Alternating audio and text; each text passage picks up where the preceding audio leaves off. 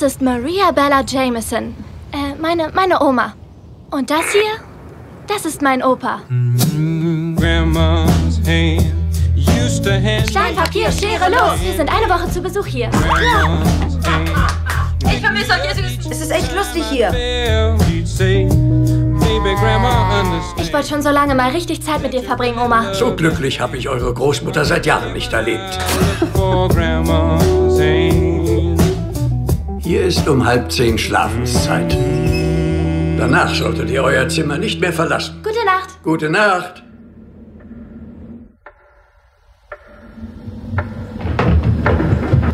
Was ist das? Oma?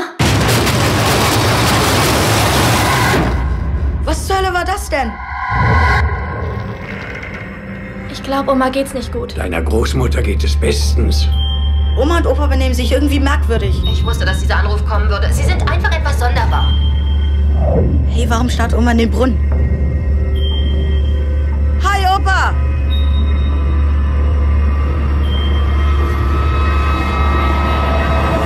Hallo und herzlich willkommen zu einer neuen Folge des Spielfilmen Podcast. Der filmografische Podcast. Und ich erspare mir diesmal den Gag, an den ihr euch alle gewöhnt habt, den ihr alle lieben gelernt habt im Laufe der drei Jahre, die wir jetzt schon miteinander verbringen, hier so mitgehangen, mitgefangen. Ihr müsst uns hören, ihr könnt nicht anders, ihr wollt uns einfach hören. Weil wir sind, ähm, ja, ich sag's doch einfach nochmal, wir sind der einzige filmografische Podcast im, im deutschsprachigen Bereich, vielleicht weltweit, ich müsste noch mal gucken, also kann mir nicht vorstellen, dass noch irgendjemand anders da draußen, also ganze Filmografien, das Gesamtschaffen von Regisseurinnen und Regisseuren bespricht, aber wer weiß, also vielleicht irgendwo in Kathmandu oder so. Nicht ganz so weit entfernt sitzt mein lieber, lieber Co-Host, mit dem ich das gerne mache seit drei Jahren und äh, wir heißen euch gemeinsam herzlich willkommen zu Episode 35 und Teil 4 von M. Night Shyamalan. Hallo, lieber Dennis. Hallo, lieber Patrick. Ich äh, freue mich unglaublich auf die heutige Folge, weil du hast mir versprochen, es wird besser von den Filmen. Das ist, äh, ich weiß nicht, mit wem du da gesprochen hast, aber ich kann es nicht gewesen sein. Vielleicht habe ich das auch geträumt, ich, ich weiß es schon gar nicht mehr, aber wir sind in, der, in, in, in dem sehr interessanten, äh, um, um das, ich sag mal, milde, äh, milde auszudrücken, Teil von Shyamalans Filmografie angekommen. Du bist ein Ich mein- großer Diplomat, ja. Ja. Wir wussten es ja alle. Wir wussten es ja, dass er kommt. Ist ja nicht so, dass, dass uns gesagt wurde, hier, guckt euch mal die, die Filme von den Burschen an und dann habt ihr äh, Spaß in jeder Folge. Nein, so ist es nicht, aber ja. Ist eine Tür, über die wir, die wir, wo wir nicht gern durchgehen wollten, aber jetzt ist es nun mal soweit. Ich bin mir nicht mehr ganz sicher, ob wir das Gespräch schon das letzte Mal geführt haben, aber der Gedanke war ja schon oder die Hoffnung, dass man diese Filme einfach mit einem Abstand von fünf bis zehn bis 15 Jahren einfach nochmal wieder sieht und sich denkt, ach, so schlecht sind die gar nicht. Ich meine, es gibt ja genug verkannte Meisterwerke, die zum Zeitpunkt ihres Erscheinens so abgetan wurden und von denen ich heute denke, nee, ich glaube, ihr, ihr lag alle falsch und vielleicht lag ich sogar teilweise falsch. Also Showgirls, eiskaltes Meisterwerk, wusste keiner zu schätzen. Das Miami Vice äh, Remake fürs Kino oder die Adaption, die neue Adaption fürs Kino von Michael Mann auch total abgewatscht. Ich glaube mittlerweile unter äh, in, in, in, in der cinephilen Bubble auch sehr geschätzt und ähm, oder das ganze Schaffen von hier Catherine Bigelow irgendwie auch äh, sowas wie Point Break äh, schnell mal abgetan in den frühen 90ern als ja gut wieder mal irgendwie cooles schnelles Popcorn-Kino, aber nicht viel mehr und ich glaube ja, erst so Jahre später kam die Erkenntnis, das hat eigentlich so den äh, das US-Action-Kino der ganzen 90er geprägt. Und jetzt ähm, irgendwie dieselbe Hoffnung hatte ich so ein bisschen auch bei The Happening, vielleicht mit Abstrichen auch noch bei Lady in the Water, wobei den habe ich eben auch nie in Gänze zuvor gesehen. Aber ich dachte, ich gucke mir den an oder wir gucken uns den an und sagen danach, hoi, ihr lagt alle falsch. Die sind toll. Ist leider nicht passiert. Wobei, ich muss auch gestehen, ich meine, äh, Last Airbender und Lady in Water waren für mich auch Erstsichtung, aber Happening war dann doch zumindest äh, eine ne gewisse Steigerung, dass ich, ich sag mal, ja, den, den einen oder anderen humoristischen Moment äh, bis vielleicht ein bisschen mehr wertschätzen konnte. Also es war für mich dann nicht so die komplette Vollkatastrophe. Er hatte für mich äh, nicht aufgrund der, der kurzen Laufzeit, aber auch so ja, äh, an Unterhaltung zumindest etwas zugenommen, weil das, die ging komplett an mir vorbei beim ersten Kinobesuch. Ich möchte es ja auch nicht gemeiner, härter, unbarmherziger machen, als wir sind. Ich glaube, wir waren relativ gnädig, also im Vergleich zu der, im Vergleich zur gemeinen anerkannten Meinung äh, zu Filmen wie The Happening waren wir zumindest noch relativ gnädig oder die Legende von Aang. Der so abgewatscht wurde als das allerletzte. Also es gibt auch durchaus noch so lichte Momente in beiden Filmen und in The Happening sogar einige mehr, möchte ich mal behaupten. Also ich glaube, das ist ja auch so eine Sache. Shyamalan hat ja nicht es ist ja nicht irgendwie so, oh, okay, dann hat er wieder einen guten Film gemacht, dann mhm. hat er, oder zumindest dann hat er einen Film gemacht, der sehr hoch angesehen ist und dann hat er wieder einen gemacht, der weniger. Es ist ja, es ist ja bei ihm so wie so eine Kurve und dieser Graph, der einfach äh, komplett runtergeht. Und ich sag mal so, du, du unterhältst dich mit irgendjemandem über M. Night Shyamalans Filmografie, der weiß dann schon so aus dem Kopf raus, ja, okay, gut, äh, nach, nach Science, äh, beim anderen früher, beim anderen später, aber ging es halt so komplett bergab. So, das sind ja, ja. auch den, ein Großteil der Filme hat wahrscheinlich kein Mensch zweimal gesehen. Und es ist ja dann einfach so sehr im Kopf von einem drin, dass man sagt, ja gut, der Mann hat dann einfach ab einem gewissen Punkt nur noch schlechte Filme gemacht. So, und das ist ja auch so der, der Diskurs, der um diesen Mann jetzt so, ich, er kann sich nach und nach jetzt davon lösen, aber für eine Zeit lang war das einfach das kulturelle Verständnis von jedem, wenn du über diesen Mann sprichst, dass der einfach eine Zeit lang nur Gurken gemacht hat. Und mhm. äh, das, ja, äh, ist dann, glaube ich, schwer, sich dann auch so von diesem Diskurs zu lösen. Und ich glaube, das war dann auch zumindest, das habe ich bei The Happening, äh, teilweise auch bei The Village ähm, und auch jetzt bei zumindest den Film Last Airbender und Lady in the Water ein bisschen gemerkt, ja, es waren für mich nicht die kompletten Rohrkrepierer. Also zum Beispiel Lady Water, ja, okay, da, da gehe ich mit, der hat für mich gar nicht funktioniert so, aber für mich war immer noch zumindest erkennbar, dass Shyamalan die Filme nicht gemacht hat und einfach gesagt, hier, mich kümmert gar nichts mehr. Ich mache einfach nur noch, äh, ich halte die Kamera drauf und, und dass er sich null mehr angestrengt hat. Nee, das finde ich, man sieht immer noch, dass er zumindest versucht hat, seiner Meinung nach einen guten Film zu machen. Oder was, was seiner Meinung nach ja, ein, ein guter Film ist. Total. Das, äh, bin ich äh, bin ich absolut bei dir und er ist ja auch eine absolute Ausnahmeerscheinung in der Hinsicht, dass ähm, er er ist natürlich so in Vorleistung gegangen mit seinen möchte man sagen Frühwerken, ja. Mhm. also dass er offenbar Studios große Studios lange Zeit willens waren ihm unglaublich viel Geld und große Stars irgendwie mal rüber zu schicken, um wirklich große Produktionen zu machen. Das ist ja wirklich eine Ausnahmeerscheinung normalerweise in einem Hollywood Kontext, in dem man nach ein zwei Flops oder sagen wir mal weniger gut gelaufenen Filmen eigentlich abgeserviert ist und man dann erstmal wahrscheinlich erstmal erstmal so in die B-Garde hinabsteigt und dann vielleicht mal einen Film machen muss mit, was weiß ich, eine, eine Action-Komödie mit Chris Rock oder so. Mhm. ja, George genau. Shoemaker. Äh, George Shoemaker ist ja auch so jemand, der einfach, äh, das hat mit Batman nicht geklappt und mit dem Batman-Sequel, also irgendwie Batman and Robin noch weniger. Und dann hat er irgendwie jahrelang so gefühlt, ich möchte nicht sagen, Filme in der absoluten Nische gemacht, aber schon eher so mid to low budget mäßige Sachen und äh, konnte sich auch, glaube ich, daran daraus nicht mal so richtig hervorkämpfen bis zum Ende seiner Karriere. Ähm, wohingegen bei M. Night Shyamalan es eben so ist, ne, hier Lady in the Water, br brutal schlecht vielleicht in den Augen einiger, aber egal hier. Marky Mark wartet schon hinter der nächsten Echo mit dir einen Film zu machen, der ja auch nicht gut ankam, aber zumindest viel Geld ein, äh, eingespielt hat. Aber auch da war schon der kritische Konsens, mh, hm, nee, lass mal. Mhm. Und dann hat ja offenbar Universal, mit dem Film fangen wir heute an, das ist auch kein echter M. Night Shyamalan-Film, auch gesagt, ne, hier, immerhin hat er Geld gemacht und wir glauben noch an dich, M. Night. Ähm, wir machen mal sowas wie die, die, die Night Chronicles mit dir. Eine Filmreihe, die von dir produziert wird, für die du die Story-Ideen lieferst, aber ansonsten nicht viel beizutragen hast, außer deinen guten Namen dafür äh, herzugeben. Und ähm, ja, ich habe übrigens die Legende von Ahn gerade in, meiner, in meinem Recap gerade ausgespart. Vielleicht, vielleicht unbewusst, vielleicht auch bewusst. aber der war ja auch ein Mega-Flop. Trotzdem hier, Universal, Geld drüber, für eine relativ kleine Produktion namens Devil, Fahrstuhl zur Hölle. Hast du den eigentlich im Kino gesehen? Nein, nein. Äh, obwohl ich eigentlich so gedacht habe, weißt du was? In der Shyamalan brauche ich nicht mehr so, weil das war so der, der große Moment, wo gesagt wird, hier produziert und äh, produced and written by M. Night. Ähm, aber ich fand, der Trailer sah ganz cool aus. Ähm, ich glaube, der lief damals noch nicht mal mehr da, wo ich damals gewohnt habe. Äh, in dem Kino lief der meiner Meinung nach noch nicht mal. Hm. Nee, ich glaube nicht mehr. Aber ich habe ihn nicht im Kino gesehen. Nein, ich habe den gesehen, als er dann auf äh, DVD rausgekommen ist. Ja, ich habe den im Kino gesehen. Weil ähm, ich glaube weniger aufgrund des Namens M. Night Shyamalan, als vielmehr, weil mir die, die Prämisse gefiel. Ich bin mhm. totaler Sucker für äh, Thriller, die in Aufzügen spielen. Ich mochte hier den, äh, die, es gibt diesen dänischen Horrorfilm, ich glaube, es ist ein dänischer Horrorfilm hier, der, der Lift es gibt natürlich hier abwärts mit äh, hier von mit, Götz mit Götz George, hier ja. von oh, Name vergessen. Von Karl Schenkel, genau. Und äh, das ist eigentlich schon so das gesamte Spektrum von Aufzugfilmen, die mir gefallen. Aber ich denke, über Aufzug als, als Setting für einen äh, Thriller, vielleicht sogar ein Horror-Thriller, funktioniert ganz gut. Und deswegen war ich auch einigermaßen heiß auf, auf Devil. Ich habe den im Kino gesehen und ich kann jetzt nicht, möchte jetzt nicht behaupten, dass sich die Kinoerfahrung wahnsinnig gelohnt hat, aber ist doch nicht so, dass der schlecht war. Wie gefällt dir der denn? Äh, soll ich erstmal Inhaltsangabe vorlesen oder? Äh, ja, sehr gerne. gut. Die hoffentlich überschaubar ist. Es geht so. Der Film ist relativ kurz. Sie sollte eigentlich auch kurz sein. Sie ist es nicht so wirklich. Äh, die Endcredits laufen, glaube ich, nach 72, 73 Minuten. Die Inhaltsangabe liest sich fast zu lange, aber ich gebe ihr eine Chance. Geschrieben hat sie Moonshade und er schreibt bei der UFDB, kurz nachdem ein Selbstmörder den Weg aus dem Fenster eines Wolkenkratzers gesucht hat. Oh, das ist aber schon sehr, sehr lyrisch.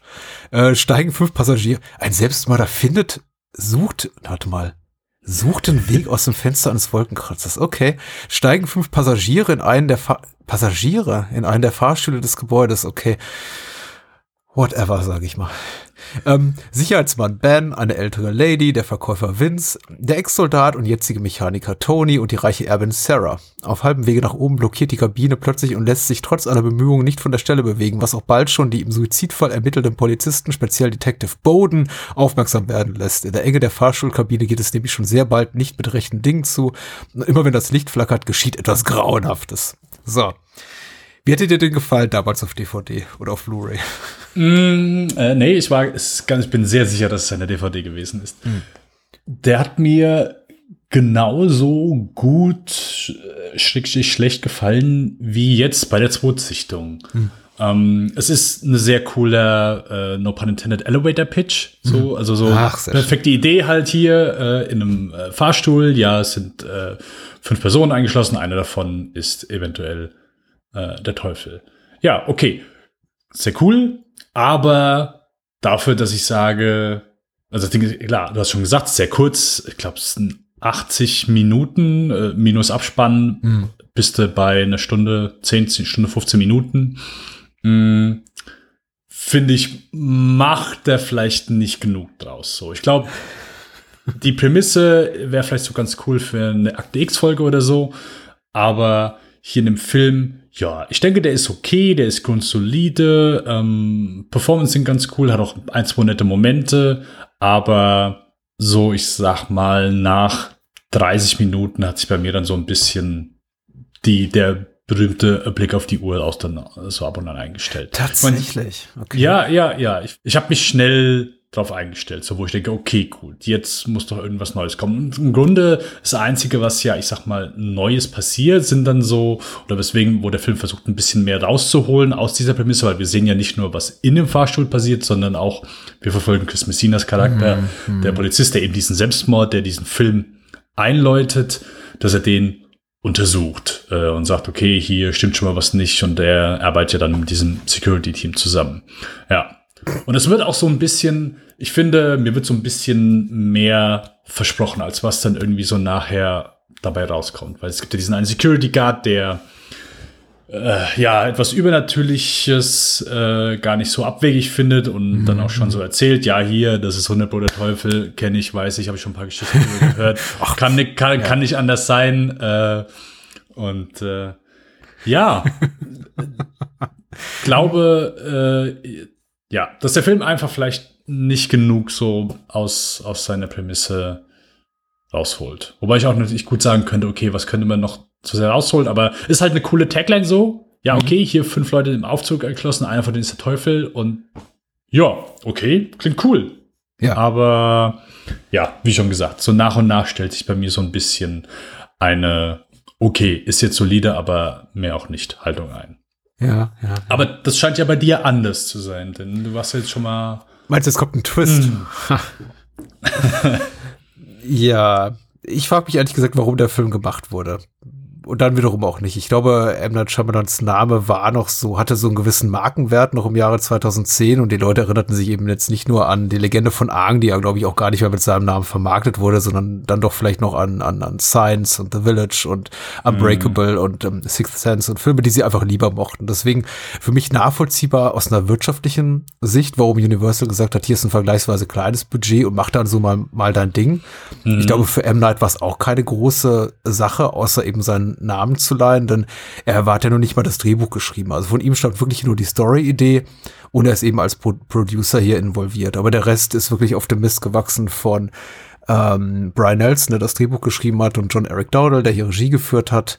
Übrigens auch wiederum an der Seite von Tak Fujimoto, der auch bereits einige Mal mit M. Night gearbeitet hat, dessen letzter veröffentlichter Kinofilm das war. Er hat, glaube ich, noch einen Kinofilm danach gemacht vor seiner Rente. Und äh, der ist aber niemals, der hat niemals einen Verleih gefunden. Also das ist das letzte Werk hier von Tak Fujimoto an der Kamera, den ich ja, ich habe es bereits öfter mal hier erwähnt, sehr, sehr schätze. Und ich glaube auch die Inszenierung von Dowdle, von äh, Fujimoto, von äh, Elliot Greenberg, der hier Editing gemacht hat, ist echt sehr sauber. Mhm. Ich, ich bin ganz dankbar für deinen Hinweis auf Akte X, weil ich habe nicht dran gedacht, aber klassischer Fall von jetzt, wo du es sagst, ja klar, natürlich. Das ist eine Akte X-Folge. Äh, ich hätte auch selber drauf kommen können. Äh, von daher auch gar nicht so schlimm, dass das ganze Ding ab nur gut 70 Minuten dauert. Es ist eben, also man kommt überhaupt, glaube ich, nur auf die Spielzeit, indem man das Ganze mit Nebengeschichten, mit Nebenfiguren füllt, noch und nöcher ähm, du hast ja bereits erwähnt, wir haben nicht nur die fünf Menschen im Aufzug, sondern wir haben eben noch das äh, Überwachungsteam hier, wir haben noch den, den, den Cop, wir haben gewisse andere Leute, die da im Hintergrund arbeiten und auch von deren Lebensgeschichten kriegen wir vergleichsweise viel mit. Ähm, vor allem von hier Detective Bowden, den Chris Messina spielt. Und dadurch kommt das Ding dann eben überhaupt auf annähernd auf Spielfilmlänge. Und ich habe mich amüsiert. Also ich muss sagen, habe jetzt zum zweiten Mal gesehen, damals nach dem Kinobesuch war ich so ein bisschen unterwältigt, aber das lag vielleicht auch daran, dass man halt einen vollen Preis für ein Kinoticket bezahlt und dann danach merkt, okay, der, der Werbeblock davor war ungefähr halb so lang wie der ganze Film. äh, aber so als grundsolide, ach, eigentlich mag ich das Wort gar nicht, als grundsolide doch Abendunterhaltung, wenn man eben nicht so viel Zeit hat, finde ich den durchaus empfehlenswert. Ich glaube, ich habe jede Storywendung irgendwoher kommen sehen, einfach weil ich auch immer davon ausgehe, dass die unwahrscheinlichste Lösung eben die ist, am Ende mhm. welche, also der Teufel ist genau die Person, von der man es am wenigsten erwartet. Mhm. Und ich bin auch eben durch durch äh, M. Nights Schaffen damals auch schon so geprägt gewesen, dass ich ahnte, was hier den Kopf so bewegt, beziehungsweise wie der irgendwie involviert ist in die Story dieser Menschen, die da im Aufzug drin stecken, weil dieses ganze, ähm, äh, die Familie unseres, unseres Protagonisten wurde, wurde getötet und er hat irgendwie etwas Dunkles in seiner Vergangenheit. Das kennen wir eben bereits aus anderen M. Night Shyamalan-Filmen. Also ganz, also herausragend äh, in, in Science natürlich und Lady in the Water dann später auch noch. Also alle brauchen immer eine, eine schreckliche Geschichte so im Hintergrund. Und auch Bodens Familie ist eben ne, hinüber. Hm. Äh, ja, aber gutes äh, Ding. Wir haben es wir haben's im, im Nachfolgefilm After Earth haben, es, äh, haben wir es mhm. auch wieder, äh, wo Stimmt, ja, natürlich. Also irgendwie ist das, ist das, ist das Teil von, von seiner Masche. Ja, also ich glaube, die Erstsichtung äh, bietet vielleicht dann noch mal einen Tick mehr, weil man in dem Moment noch nicht weiß, wer es denn ist, äh, mhm. sofern man jetzt nicht, äh, ja, so begabt ist und sagt, jawohl, ich weiß direkt, wer es ist. Und das war jetzt auch so bei der zweiten Sichtung. Ich muss gestehen, zu Beginn wusste ich es nicht mehr, wer es war. Aber wie du schon sagst, so aufgrund des Films, wie er gemacht ist, bist du, weißt du dann schon eigentlich so recht schnell dann doch, okay, ja, stimmt, ich glaube, XY ist es dann gewesen. Und ja, also ich glaube, der Film bietet mir dann einfach so ein bisschen, ich hätte mir ein bisschen mehr, noch vielleicht ein paar mehr fiese Sachen gefunden. Also der, ich sag mal, endet ja relativ mhm. versöhnlich, wenn man so möchte. Ähm, ich finde auch so zwischendurch die Attacken sind, kommen gefühlt so ein bisschen, ich hoffe, ich komme nicht als blutrünstig rüber, aber so gefühlt harmlos so. Also mhm. der, der eine plötzlich hat er so, ja, eine Scherbe da drin stecken, aber wir sehen ja im, im, Grunde auch nichts. Also es wirkt alles so, ah, okay, gut, nee, es ist er tot. Ähm, also da fehlt für mich so ein bisschen keine Ahnung, ich hätte mir einfach da vielleicht ein bisschen fieser gewünscht. Und äh, ja. das, das ist, glaube ich, so das, was. Gewünschte Härte, ja, das wird aber wiederum passen zu deinem Vergleich hier mit Akte X, die ja auch meistens auch mal irgendwie so was Schreckliches zeigt, aber eben nie so über die ähm, Grenzen des guten Geschmacks hinaus, außer vielleicht in drei, vier Folgen. Ähm, ich frage mich gerade, ich habe nicht nachgesehen, hatte der, hatte der eine Jugendfreigabe niedriger? Hatte der ein PG-13-Rating oder war das wirklich für Erwachsene? War das wie The Happening, dass der erst ab 17 Jahren freigegeben war? Mm, nein, Ä nein. Also äh, der Ach so, also im Deutschen hat er auf jeden Fall eine FSK 16 gehabt. Mhm, Äh, hat der, ich kann gerade noch einmal schnell nachschauen. Ja, die deutsche Freigabe zählt ja irgendwie nicht so viel. Da, da wird ja sowieso relativ lax mit äh, Verfahren mittlerweile. Äh, Bei, bei Nope hat es mich zuletzt zum Beispiel auch gewundert, die relativ gnädige Freigabe. Weil der ist ja, glaube ich, in den USA, hat auch ein R-Rating und in Deutschland ist er ab 12. Hm. Der Jordan Peele-Film.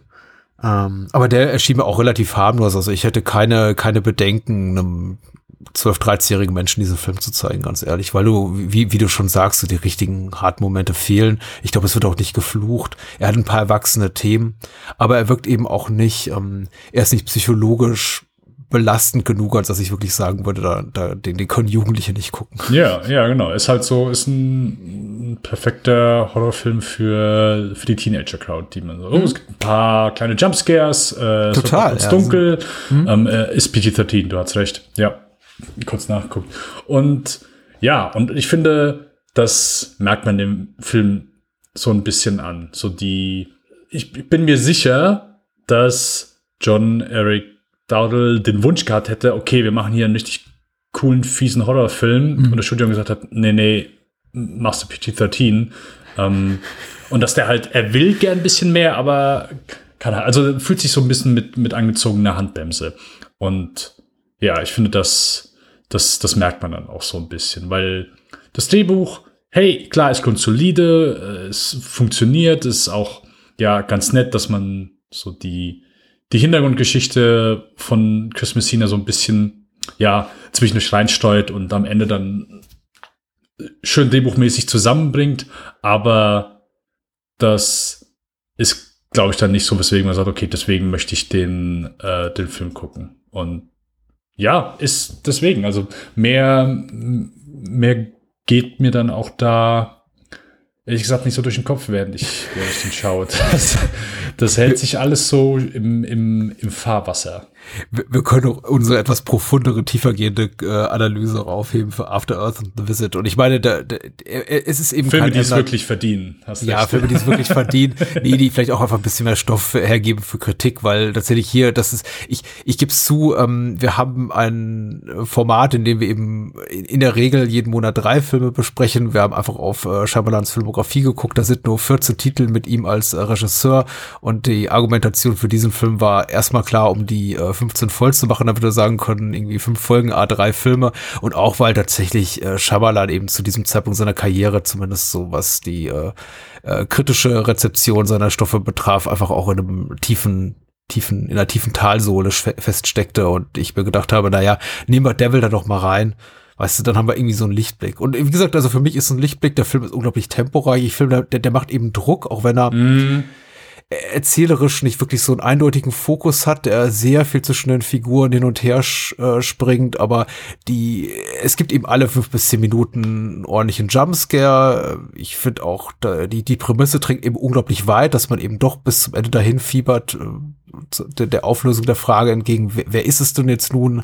Am Ende, man will auch schon irgendwie wissen, wie die alle da drin hängen, oder zumindest hier Bowden, der Cop, der Ermittelnde. Und ähm, also mich, mich hat das bis zum Ende nicht losgelassen. Dann, dann, dann haben wir diese, diese Menschenaufläufe dann später in, in der Lobby, draußen ist strömender Regen. Also das ganze Setting auch in diesem Hochhaus, was so umgeben ist von diesem, ja, fast schon sich irgendwie anbahnenden Sturm draußen. Das ist, das trägt mich eben unglaublich weit. Es schafft so einen, so einen erzählerischen Druck, Mhm. selbst wenn mal äh, relativ wenig passiert. Und es passiert auch hier und da echt wenig. Also zum Beispiel diese feixenden Sicherheitsleute, die da irgendwie rumalbern, die hätte ich gar nicht gebraucht, ehrlich gesagt. Ja. Also ja, also ich sag mal, von der Atmosphäre gibt es schon so ein paar schöne Momente. Er fängt ja auch ähm, der Vorspann, äh, wir sehen, äh, ich wollte gerade sagen New York, aber natürlich ist es Philadelphia, wie dumm. Ähm, und die Kamera, die durch dann so die Stadt fährt und wir sehen den Vorspann und äh, wir sehen die Stadt aber auf dem Kopf gedreht und diese unglaublich extrem düstere Musik. Also es geht mit diesem Drum, äh, wie es direkt losgeht und äh, ja, ich finde, dieser extremen Stimmung, die der Film dann so ein bisschen aufbaut, wird er nicht ganz gerecht. Denn ich war auch hier wie zu Beginn, ich war schon mehr dabei, wo ich denke, oh, okay, ich glaube, äh, wir haben hier einen richtig coolen, fiesen, geilen äh, Film. Aber ja, ähm, war dann war dann leider doch nicht so. Äh, Was ich aber fragen wollte, ähm, falls du dich daran erinnern kannst, als du den das erste Mal gesehen hast, Ja. war das für dich klar, dass das hier was Übernatürliches ist? Oder kam für dich die Möglichkeit in Frage, okay, gibt es Shyamalan, vielleicht gibt es hier einen Twist. Mhm. Ich ähm, könnte Es auch was mir- anderes sein. Es, es war mir klar. Es ist aber tatsächlich auch eher Bauchgefühl gewesen, beziehungsweise basierend darauf, dass es eben eine hier Night Chronicle war, ein von M. Night Shyamalan produzierter Film. Und ich dachte, es wäre ein, ein verdammt mieser Cop-Out, wenn dann irgendwie am Ende nicht das wirklich wahrhaftig Böse in diesem Aufzug wäre, in diesem Fahrstuhl, sondern eben einfach irgendwie ein Wahnsinniger. Hm. Äh, nee, das Übernatürliche, dass es da reinspielt, war mir schon klar. Es beginnt ja auch mit einem mit einem Bibelvers. Äh, ich glaube sogar noch vor oder nach diesen Opening Credits, die auch wirklich toll sind. Die, die Musik ist ja auch wirklich wirklich cool. Also offenbar natürlich Ja. nicht hier nicht hier komponiert von James Horner, irgendwie dem Stammkomponisten. Ist es Horner? Ja. Der normalerweise für Shyamalan komponiert, sondern hier von Fernando Velasquez. Aber auch es, also zu viel sprach für mich einfach von Beginn an dafür, dass wir es hier mit was Übernatürlichem zu tun haben. Also ich wäre massiv enttäuscht gewesen und ich glaube, deswegen habe ich auch die ganze Zeit gesagt, da kommt was, da kommt was. Und äh, der Film heißt nicht umsonst Devil, also das ist äh, doch, doch. Ich weiß nicht, ob das übernatürliche Element, ob es mir am Ende so gut gefallen hat. Wie gesagt, es ist auf jeden Fall stimmungsvoll. Es hätte wa- wahrscheinlich echt gut in diese X-Files, in diesen Kontext gepasst, weil dann hätte man am Ende sagen können, so, so eine Scully-Figur hätte sagen lassen können, so, aber Mulder, wir können wir uns sicher sein, dass es wirklich der Leibhaftige war. Und Ja, Mulder genau, hätte dann ja, gesagt, ja, aber ich habe auch die, diese dämonische Fratze auf dem Überwachungsmonitor gesehen, was er hier Bowden auch tut. Und dann in dem Moment guckt gerade Scully weg zufällig und, Ja. und sagt, oh, das ist nur statische Störung oder so. Das ist hier weißes Rauschen und du siehst Sachen, die gar nicht da sind. Und, Scully, gesagt, sie, sind, sie sind zu langsam gewesen mit ihren kleinen Füßen. stimmt. Macht er das nicht manchmal, macht sich manchmal über die kleinen Füße lustig. Ja, natürlich. Sie ist ja auch eine relativ kleine Person. Ich habe jetzt äh, X-Files äh, wiedergesehen in letzter Zeit. Also wir haben uns bestimmt durch 20, 30 Folgen gefressen. Ähm, und es macht wirklich unglaublich viel Spaß. Aber eine Sache, die mir aufgefallen ist, ja, ist wirklich, ähm, Scully ist eine kleine Person. Also es gibt keine andere Person, die so klein ist in der Serie wie sie. ich habe auch wieder richtig Bock, mal ah, X-Files zu gucken. Aber ihr habt nur äh, querbeet geguckt, nicht. Nee, wir, haben- wir, haben- wir, haben- wir, haben- die go- goldene Ära geguckt, quer, also so äh, Staffel 2 bis 5 und noch ein, zwei Folgen von Staffel 6, aber wir haben uns wirklich so die, die güldenen Nuggets rausgesucht. Und, Okay. äh, das war, war schon gut. Aber der Film ist auch gut. Also der Film ist so gut wie eine gute Schulnote 2 Akte X-Folge, finde ich. Gutes Hm. Sounddesign, ja, guter Score, effektive Kameraschnitt. Wie gesagt, ich fühle mich genug Jumpscares, um mich zufrieden zu halten. Und am Ende gibt's eben auch die Shyamalan-typischen Twists, obwohl er nicht das Drehbuch geschrieben hat, mit der Offenbarung der alten Frau und dann dem Geständnis des jungen Mannes. Und ich sollte es nicht Twist nennen. Also ich sag mal so, überraschende Handlungswendung. Also. Und also die Story verzeihen. ist zumindest von ihm. Drehbuch nicht, Ja. aber zumindest die Story. Ja. Ja, genau, genau. Also vielleicht, ich habe mich eben gefragt, weil ab, zu Beginn seiner Karriere war ja M. Night Shyamalan so der, der, der Twist-Regisseur. Und darauf war er irgendwie festgenagelt, obwohl Ja, er natürlich ja. streng genommen gar nicht nur Twist-Filme macht. Und ob das so seine Art war zu sagen, na ja, ich produziere was, um den Leuten quasi das zu geben, was sie von mir erwarten, aber eben nicht so wirklich von mir Mhm. ist. Mhm. I don't know. Ja, aber er ist aber so, er, er macht ja trotzdem weiter. Also, äh, also, nein, nein, äh, er macht ja trotzdem mit den, also ich glaube schon, dass selbst wenn er sich vielleicht dann irgendwann gegen gewehrt hat, aber mittlerweile, glaube ich, findet er schon, dass das irgendwie Teil, dass er irgendwie zumindest ein überraschendes Ende haben muss. Glaube ich schon, dass er das, dass er das, dass das aktiv gewählt ist und dass er, dass er da auch äh, voll dahinter steht. Ja, dazu werden wir kommen, vor allem in der nächsten Folge. Die ist wirklich proppenvoll davon. Ja, ja genau.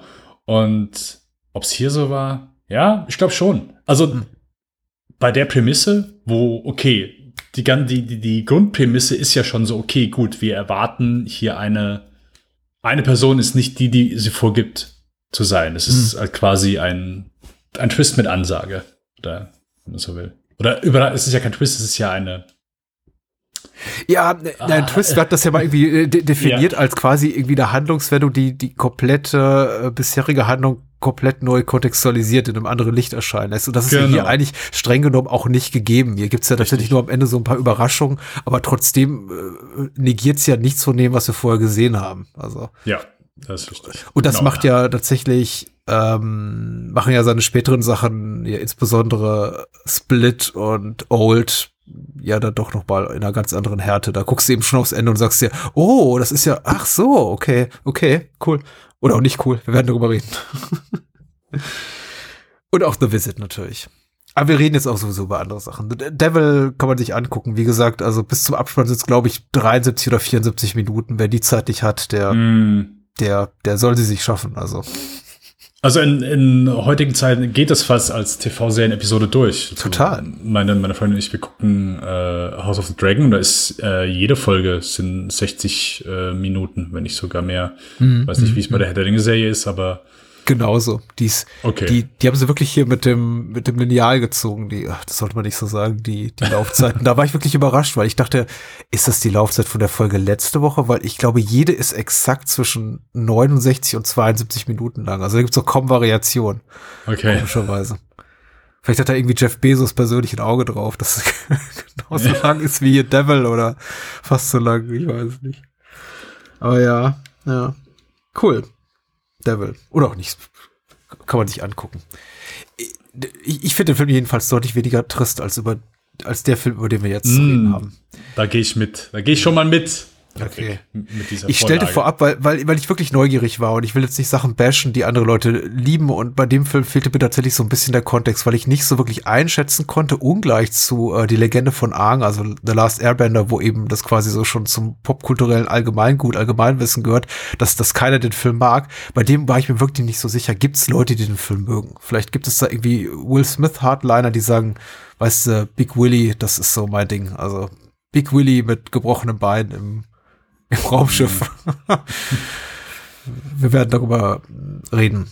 Die nächste große Studioproduktion, wieder mit einem ordentlichen Budget bedacht, äh, produziert von der Familie äh, Smith, also von Will und äh, Jada Pinkett als quasi Star-Vehikel für ihren Sohn, Jaden Smith aus dem Jahre 2013. Wiederum relativ dankbare kurze Laufzeit von rund 100 Minuten, das heißt 90 Minuten bis zum Abspann und trotzdem ein, ein riesen ein Riesenthema, nämlich ein großes epochales äh, Science-Fiction-Werk auf dem Papier. Wie es dann in der Umsetzung ist, darüber äh, reden wir gleich mit, ich habe sie bereits genannt, den Hauptstellern Jaden Smith, Will Smith und ähm, das war's auch fast schon in äh, kleineren Nebenrollen, Sophie Okonedo, Okonedo, Entschuldigung, und Zoe Kravitz.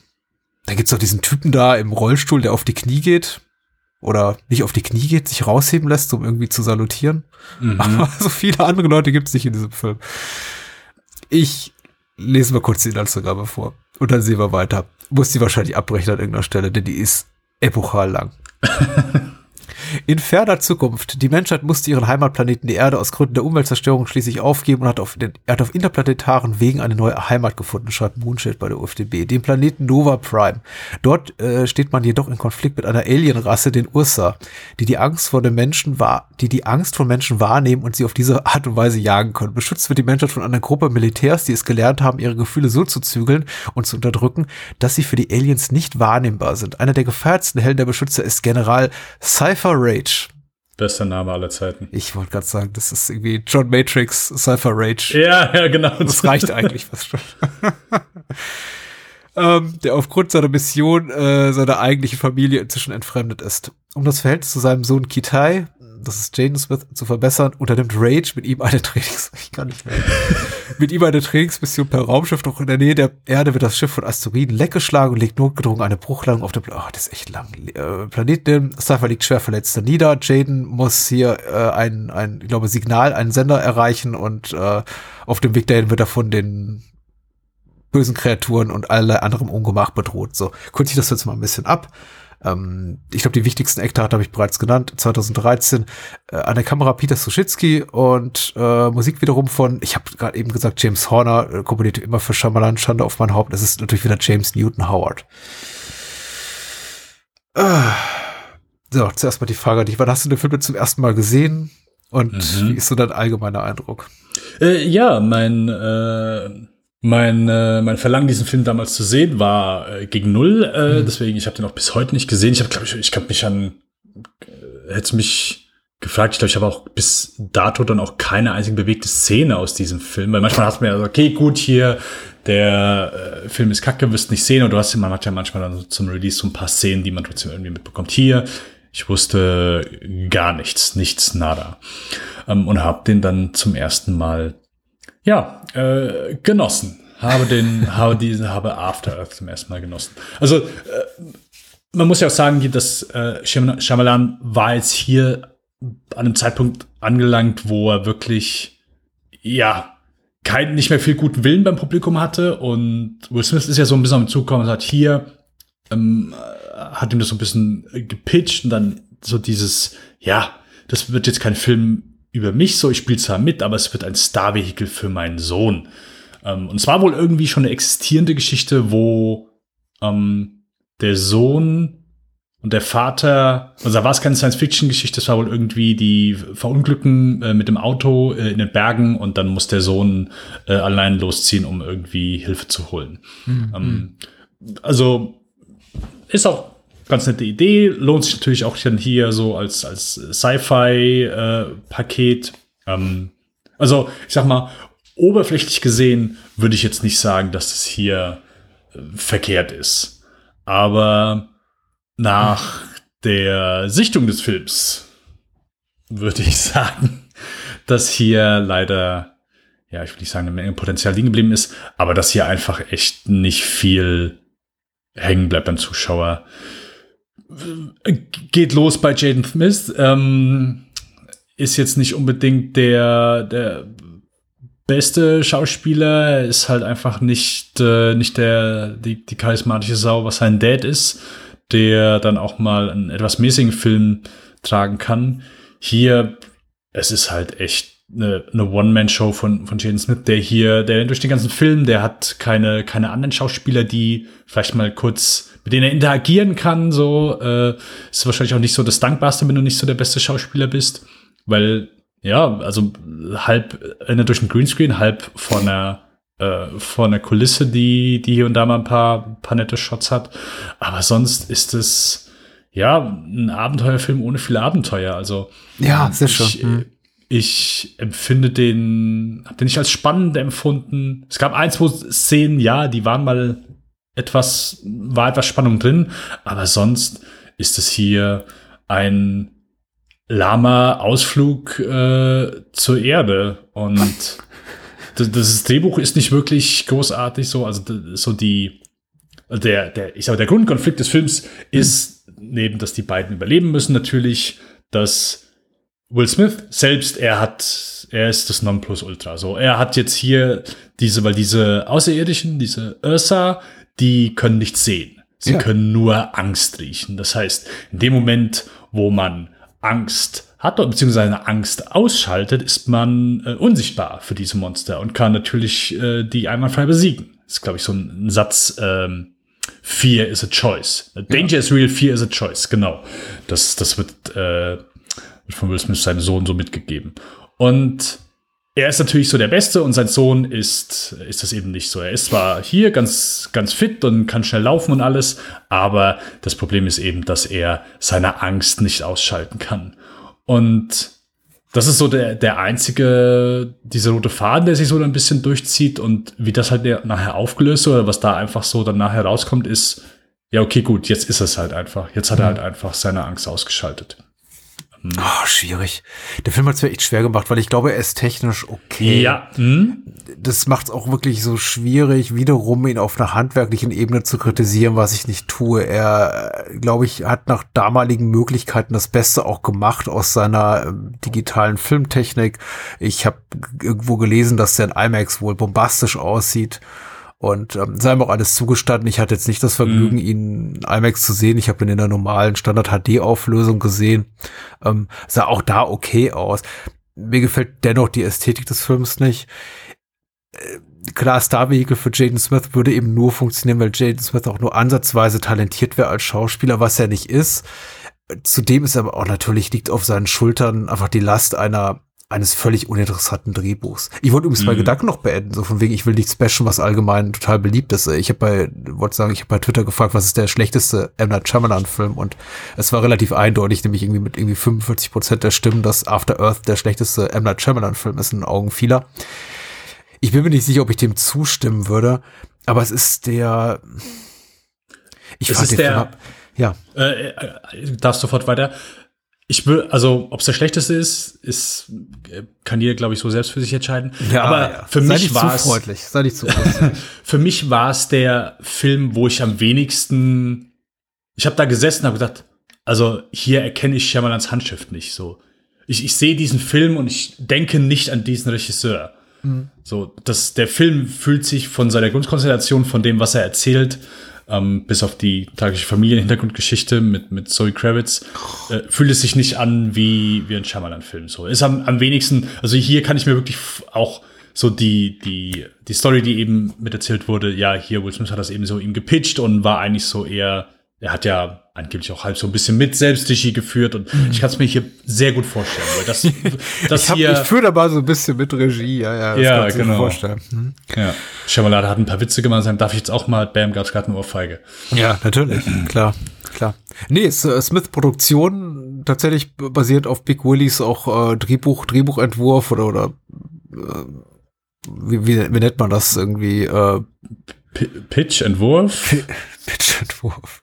Nicht Draft, nicht, ähm, oh, das ärgert mich jetzt aber tatsächlich. Spec-Script, genau, nachdem, Ah, okay, ja, okay. Da, da, danach suchte ich. Ich glaube, es war schon irgendwie wahrscheinlich auf einem ähm, Bi- Bierdeckel zusammengefasste Story-Idee und das haben die eben umgesetzt. Ich, und um weiter zu dem zurückzukommen, ist es Shyamalan's schlechtester Film? Ich würde sagen, nein, weil tatsächlich Lady in the Water hat mich deutlich mehr gelangweilt. Mm. Es ist aber der Film, jetzt zusätzlich zu dem, was du gerade sagtest, der am wenigsten oder mit am wenigsten Handschrift von Shyamalan erkennen lässt und der, bei dem mich eben gewundert hat, angesichts des Settings, Science-Fiction-Settings, relativ kurz mit gut 90 Minuten bis zum Abspann, großer Star in der Hauptrolle, bei dem ich ihm am meisten gewundert hat, wie langweilig und lustlos man das Ganze inszenieren kann, weil ich dachte, also mit so einem Budget gesegnet, 130, 140 Millionen Dollar, was eine Menge Geld war damals wie heute, und dem großen Studio im Rücken und Smith in der Hauptrolle. Selbst wenn es jetzt ist sowas wie, wie Bright, den Smith drei, vier Jahre später für Netflix gemacht hat, kann der zwar Grütze sein, aber irgendwie dann irgendwie immer noch doof unterhaltsam, dass man noch rausgeht und sagt, ach ja, gut, das ist, ich habe jetzt mal, mal schön gep- gepflegt unter Niveau amüsiert oder so. Wohingegen ich After Earth gucke und ich muss echt leider sagen, ich die ganze Zeit dachte, wieso ist das so trist? Wieso ist das, wie, wie kamen die nur auf die Idee zu sagen, das größte Ziel im Leben kann es sein, komplett emotionslos zu sein. Und der Held des Films ist irgendwie gut darin, also das ist irgendwie der, der, der Dreh- und Angelpunkt, der, der kalteste Fisch im Universum, der kälteste Fisch im Universum zu sein. Und das, die Ambition seines Sohnes ist es eben auch an, so genauso kalt zu sein wie sein Vater und keinerlei Gefühlsregung mehr zu zeigen. Ich dachte, das ist, das, das, das schreit doch quasi nach sch schlechter Idee für einen Unterhaltungsfilm. Aber die ziehen das wirklich knallhart durch und das macht den Film eben trotz aller Schauwerte, die der Film auch teilweise hat, mit irgendwie lustigen, irgendwie da mit CGI-Kreaturen und, und spektakulären Kämpfen eben so unglaublich langweilig. Weil am Ende, am Ende steht dann Jane Smith da und sagt, Papa, jetzt bin ich genauso kalt und kann genauso meine Gefühle unterdrücken wie du. Das Genau. Ende. Ja, und das ist halt so ein bisschen schade. Wir haben, wir haben keinen Humor, der, der das irgendwie Nein, das ist komplett humorfrei, Film. zwischen, zwischendurch auflockern. Außer der, der letzte Satz, der letzte Satz. Ja, ähm, viel, ja. Das äh, so als, als Schlusspointe. ja, so auf der Äh, Meta-Ebene ist der lustig, ja, ja. Ja. stimmt. Aber ja, ansonsten ist der komplett humorfrei äh, zwischendurch. Also ich sag mal so, ich hatte mir, ja, es ist viel äh, CGI drin, aber ich finde trotzdem gibt's hier ein paar, paar nette Einstellungen so von, von der Erde. Ich war übrigens überrascht, dass wir, äh, auch wenn der Film After Earth heißt, aber äh, ich war überrascht, dass sie dann auf der Erde dann Ja. landen. Ja, und, und äh, keine Ahnung, so kein der Gefahren ist wirklich irgendwie, fühlt sich wirklich wie eine Gefahr an. Äh, das, was er ihm am Anfang mal mitgibt, dass hier. Everything on this planet is trying to kill you. Ja. Ja, genau. Und äh, ja, ähm, CGI-Wildschweine.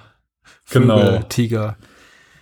dann, dann ist hier diese Stelle mit, mit dem Vogel, wo er in dem Nest sitzt, Ja. ähm, wo ich dann aber auch nachher nicht verstanden habe. Also, er verteidigt, was heißt er verteidigt das nicht? Er verteidigt sich selbst vor diesen Tigerviechern. Ja. Und dann ist er nachher unten, all von diesem, äh, war es ein Adler? Oder Sowas irgendwas ähnliches, ja, ja. Ja. Äh, alle Kinder tot und denke, okay, gut, der Vogel kommt noch mal wieder Hm. und greift ihn erneut an, weil der Vogel natürlich denkt hier, Jay Smith ist dafür verantwortlich. Nee, nachher kommt er nur einmal wieder, rettet ihn und stirbt dann direkt. Okay. Also, äh, das war so für mich so ein paar Entscheidungen so komplett aus dem, aus dem Nichts. So, was hat er irgendwie gedacht, dass, dass es ein guter Junge ist? So, keine Ahnung. Der Film bietet einfach zwischendurch sehr, sehr wenig. So, wenn er Action zeigt, also Shyamalan ist auch halt einfach also Action war ja irgendwie so, keine Ahnung, gefühlt noch nie sein Ding. Und zumindest ist nicht das, was, was ich von ihm erwarte. Mhm. Aber zumindest spannende Sequenzen. So, wie, wie Jane Smith eben auf da überlebt. Und das Einzige, wo ich wirklich sage, okay, fand ich ganz gut. Ähm, das ist die, wo er sich diese äh, Spitze geben muss, also dieses Gegengift. Mhm. Ähm, mhm. und er auch kurz am Verzweifeln ist und sagt, hier, ich kann das nicht. Und Will Smith ihm versucht so ein bisschen anzuleiten oder anzuschreien, ja, hier, schmeiß dich einfach da drauf. Da, fand ich, fand ich ganz okay.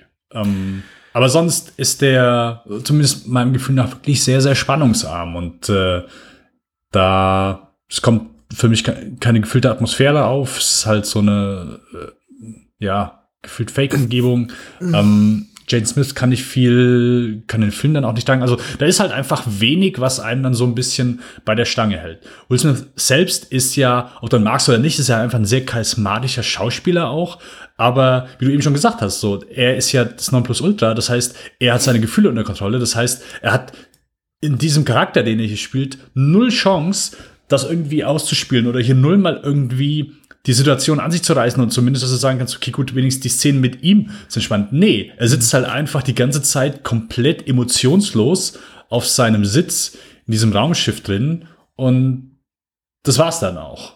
Ja klar, wofür du eben Will Smith buchst, genau. Für sowas. Aber ich meine, das ist ja seine eigene Entscheidung. Es sollte ja ein Star-Vehikel ja. sein für Jaden, der auch, glaube ich, relativ bald nach diesem Film sagt, okay, Hollywood ist nichts für mich, ich äh, meine Eltern sind äh, x-fache Millionäre, ich habe andere Karriereoptionen als diese. Und mittlerweile ist er einfach, weiß ich nicht, Model und Content Creator oder sowas. Ja, ja, genau. Kein, kein Schauspieler mehr, genau, der ah. offensichtlich irgendwie keinen Bock darauf hat. Also was heißt, hey, klar, als Kind, also das ist halt auch die Frage, weißt du, wie viel, wie, wiefern war es seine eigene Entscheidung? Oder haben seine Eltern gesagt, ja, hier, werd doch Schauspieler, hier, das hier, du bist dann der Star von diesem Film. Also, äh, ich weiß nicht mehr, wie alt in diesem Film war, aber klar, also welches Kind in dem Alter sagt denn da, ja, nee, mach ich nicht. ich weiß auch, ich habe ich hab den Film auch damals nicht gesehen. Ich habe jetzt auch äh, mit Verspätung gesehen. Ich habe aber unglaublich viel vom, von der Konversation um den Film mitbekommen. Erstmal diese ganzen mm. inhaltlichen Scientology-Parallelen mit erstmal, ja genau, mm.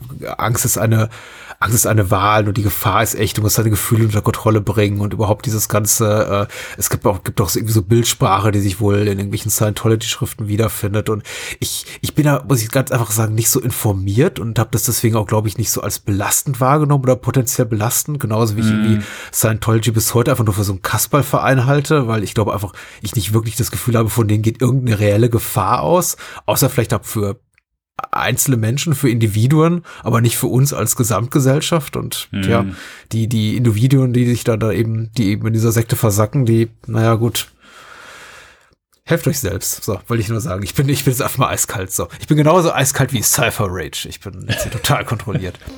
Ähm, das andere Problem ist einfach, für mich ist einfach der, der Film inhaltlich so ein Film voller uneingelöster Versprechen, weil er eben immer anteasert, dass da was ganz Tolles kommt. Mhm. Aber er dann gar nicht daran interessiert ist, diese Geschichten zu erzählen. Er präsentiert uns, er beginnt eben schon mit diesem Prolog, in dem Will Smith da irgendwie völlig Herr seiner Gefühle durch diese, durch diesen Angriff von Außerirdischen schreitet und, und dazu die Stimme von Jane, die sagt, mein Vater, ihm kann keiner was, der, der Beste der Welt, der ist Cypher Rage, er hat sie alle im Griff und, ähm, da siehst du ihn irgendwie so in einem familiären Setting und irgendwie alles ist so, ach, ich weiß nicht, äh, plötzlich komplett banal und, und heimelig und gefühlsduselig. Aber nein, der Film hat, erinnert einen daran, dass irgendwie Gefahr überall droht. Da ist dieser verstümmelte Soldat, äh, irgendwie alles auf diesem Planeten ist designt dafür, um nicht zu töten. Dann gibt es diese, dieses ähm, Story-Element mit diesen Sauerstoffkapseln, die sie halt beschädigt werden und die dann zu, die dann Jaden, also Kitai, dazu zwingen, später im Film eine Abkürzung zu nehmen, eine lebensbedrohliche aber nichts davon wird wirklich für mich in irgendeiner interessanten Art und Weise aufgelöst, weil die Kreaturen, die dann Kitai angreifen, sind eben wirklich so aus der aus der CGI-Hölle sondergleichen. Die sehen super uninteressant ja. aus. Die sind auch unglaublich schnell besiegt. Es hat alles so eine Leichtigkeit, wie eben oft CGI-Effekte so eine Leichtigkeit haben, so eine Be Unbedrohlichkeit, so eine Mangel, Mangel Ja. an Bedroh Bedrohlichkeit. Und diese ganze Sache, die so angeteasert wird über lange Zeit des Films, der hält ja diesen, dieses, ähm, das so als ähm, Tschechows Sauerstoffkapsel irgendwie so im, in, in der Hinterhand, dass ihm irgendwann eben einfach die Luft ausgeht, wird einfach damit gelöst, dass er diesen, diesen Sprung da macht. Aber auch der scheint nicht wirklich so bedrohlich zu sein, diese Abkürzung, die er, die er da nimmt über diesen Lufttunnel, wie, wie es der Film dann irgendwie anteasert. Und damit ist das Problem gelöst. Und ich, puh, oh, ich fand's einfach so. Es ist so, oh, ich war, es wurde so unglaublich wenig draus gemacht. Ich ärgere mich einfach.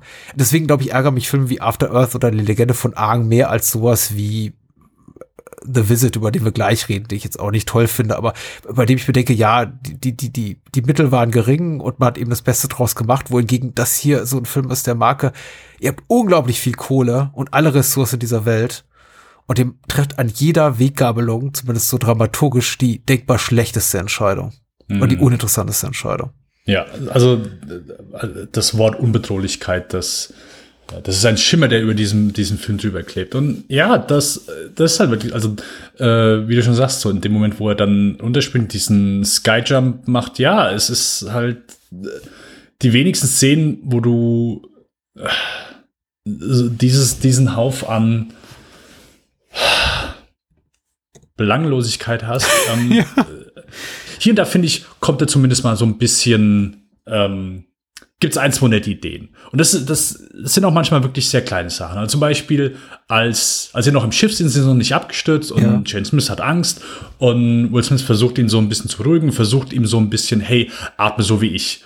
Und er sagt es nicht, sondern er macht es eben so mit der Hand einmal, dass er den Rhythmus so vorgibt. So, das sind für mich manchmal Kleinigkeiten, aber äh, finde ich ganz gut. Und auch so der Moment, ähm, wo Will Smith dann plötzlich einfach innerhalb kurzer Zeit rausgerissen wird, ähm, fand ich ganz gut, fand ich effektiv. Also hier sind immer so, so ein, zwei kleine Momente, wo ich trotzdem sage, okay, ist nicht komplett ideenfrei.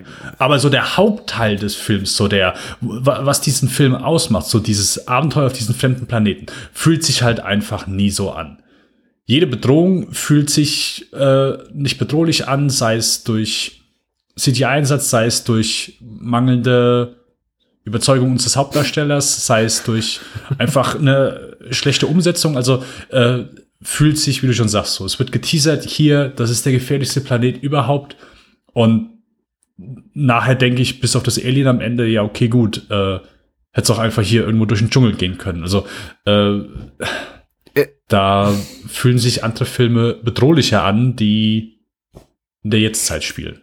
ich habe das Gefühl, dass diese Schwäche, diese einfach erzählerische Schwäche auch den Machern bewusst war irgendwo, weil sie dann eben doch auch relativ spät zum Film, oder also ich sage relativ spät, nicht wirklich spät, spät, aber so nach ungefähr zur Mitte des Films oder zwei Drittel, die Entscheidung treffen, der Familie Rage, der Familie Rage, das klingt schon so, die, der Familie Rage auch so eine dunkle Hintergrundgeschichte zu, zu geben hier mit dem, mit der toten Schwester, die dann kurzzeitig auch mal als äh, Zombie erscheint, J- äh, Jaden äh, als Zombie erscheint in seinen Visionen, was wirklich für mich was wie so ein Hilferuf wirkte, als, als würde man denken, na ja, so richtig spannend ist es gar nicht auf diesem relativ öden Planeten mit diesen CGI-Kreaturen, die alle relativ leicht zu besiegen sind. Jetzt müssen wir da irgendwie auch noch ein schweres Trauma reinpacken, um dem Ganzen auch mal so ein bisschen emotionales Gewicht zu geben. Oder vielleicht auch einfach Jaden, der offenbar nicht richtig gut schauspielern kann, ähm, mehr Tiefe zu verleihen, als er es mit seinem Schauspiel in der Lage ist, äh, zu kommunizieren. Äh, ich, ich weiß, und we- weißt du, das kann man machen, aber warum dann so spät in der Geschichte? So an der Stelle, an der es dann kommt, dachte ich mir, äh, wie, wieso Ja. nicht früher? Das ist Noch nicht mal alles- früher. Ja, Also- ich, und ich meine, Shyamalan kann das ja. Du hast es ja gerade erwähnt. Wir hatten das ja schon mehrfach, dieses, dieses, diese, diesen Plot-Baustein, der Mhm. für seit früheren Filmen verwendet wird. Mit dem Toten der Familie. Aber hier, er wird noch nicht mal angeteasert so richtig, sondern der kommt dann einfach. Es wird auch so ein bisschen als, als, äh, also er versucht ja, er, er ist ja damit so ein bisschen keusch und versucht dann auch so ein bisschen zu sagen, oh, okay, du weißt noch nicht genau, was da passiert ist, aber äh, also im Gegensatz zu Science, wo ich, äh, ich äh, höre die Folge gerne mal an, aber da habe ich ja, ich sag mal, zumindest verteidigt oder zumindest war ich der Meinung, hey, ich finde die Platzierung davon sehr gut. Ich finde es auch vollkommen in Ordnung, dass man äh, da bis zum Ende wartet und man, ich finde, da kann man auch nicht irgendwie da rechnet man nicht unbedingt damit. Oder man weiß zumindest nicht genau, was in dem Moment passiert ist. Hier, finde ich, ist es relativ schnell klar, was hier passiert ist. Und ich finde es auch eher nervig, dass das hier so zwischendurch eingestreut ist, sondern ich habe ja gefragt, das ist doch der ideale Beginn für diesen Film. Natürlich. Fang damit an, fang mit einer Familiensituation an, alles idyllisch und plötzlich wird das so auseinandergerissen. Und plötzlich hast du auch schon eine sehr, hast du diese Kluft zwischen Vater und Sohn,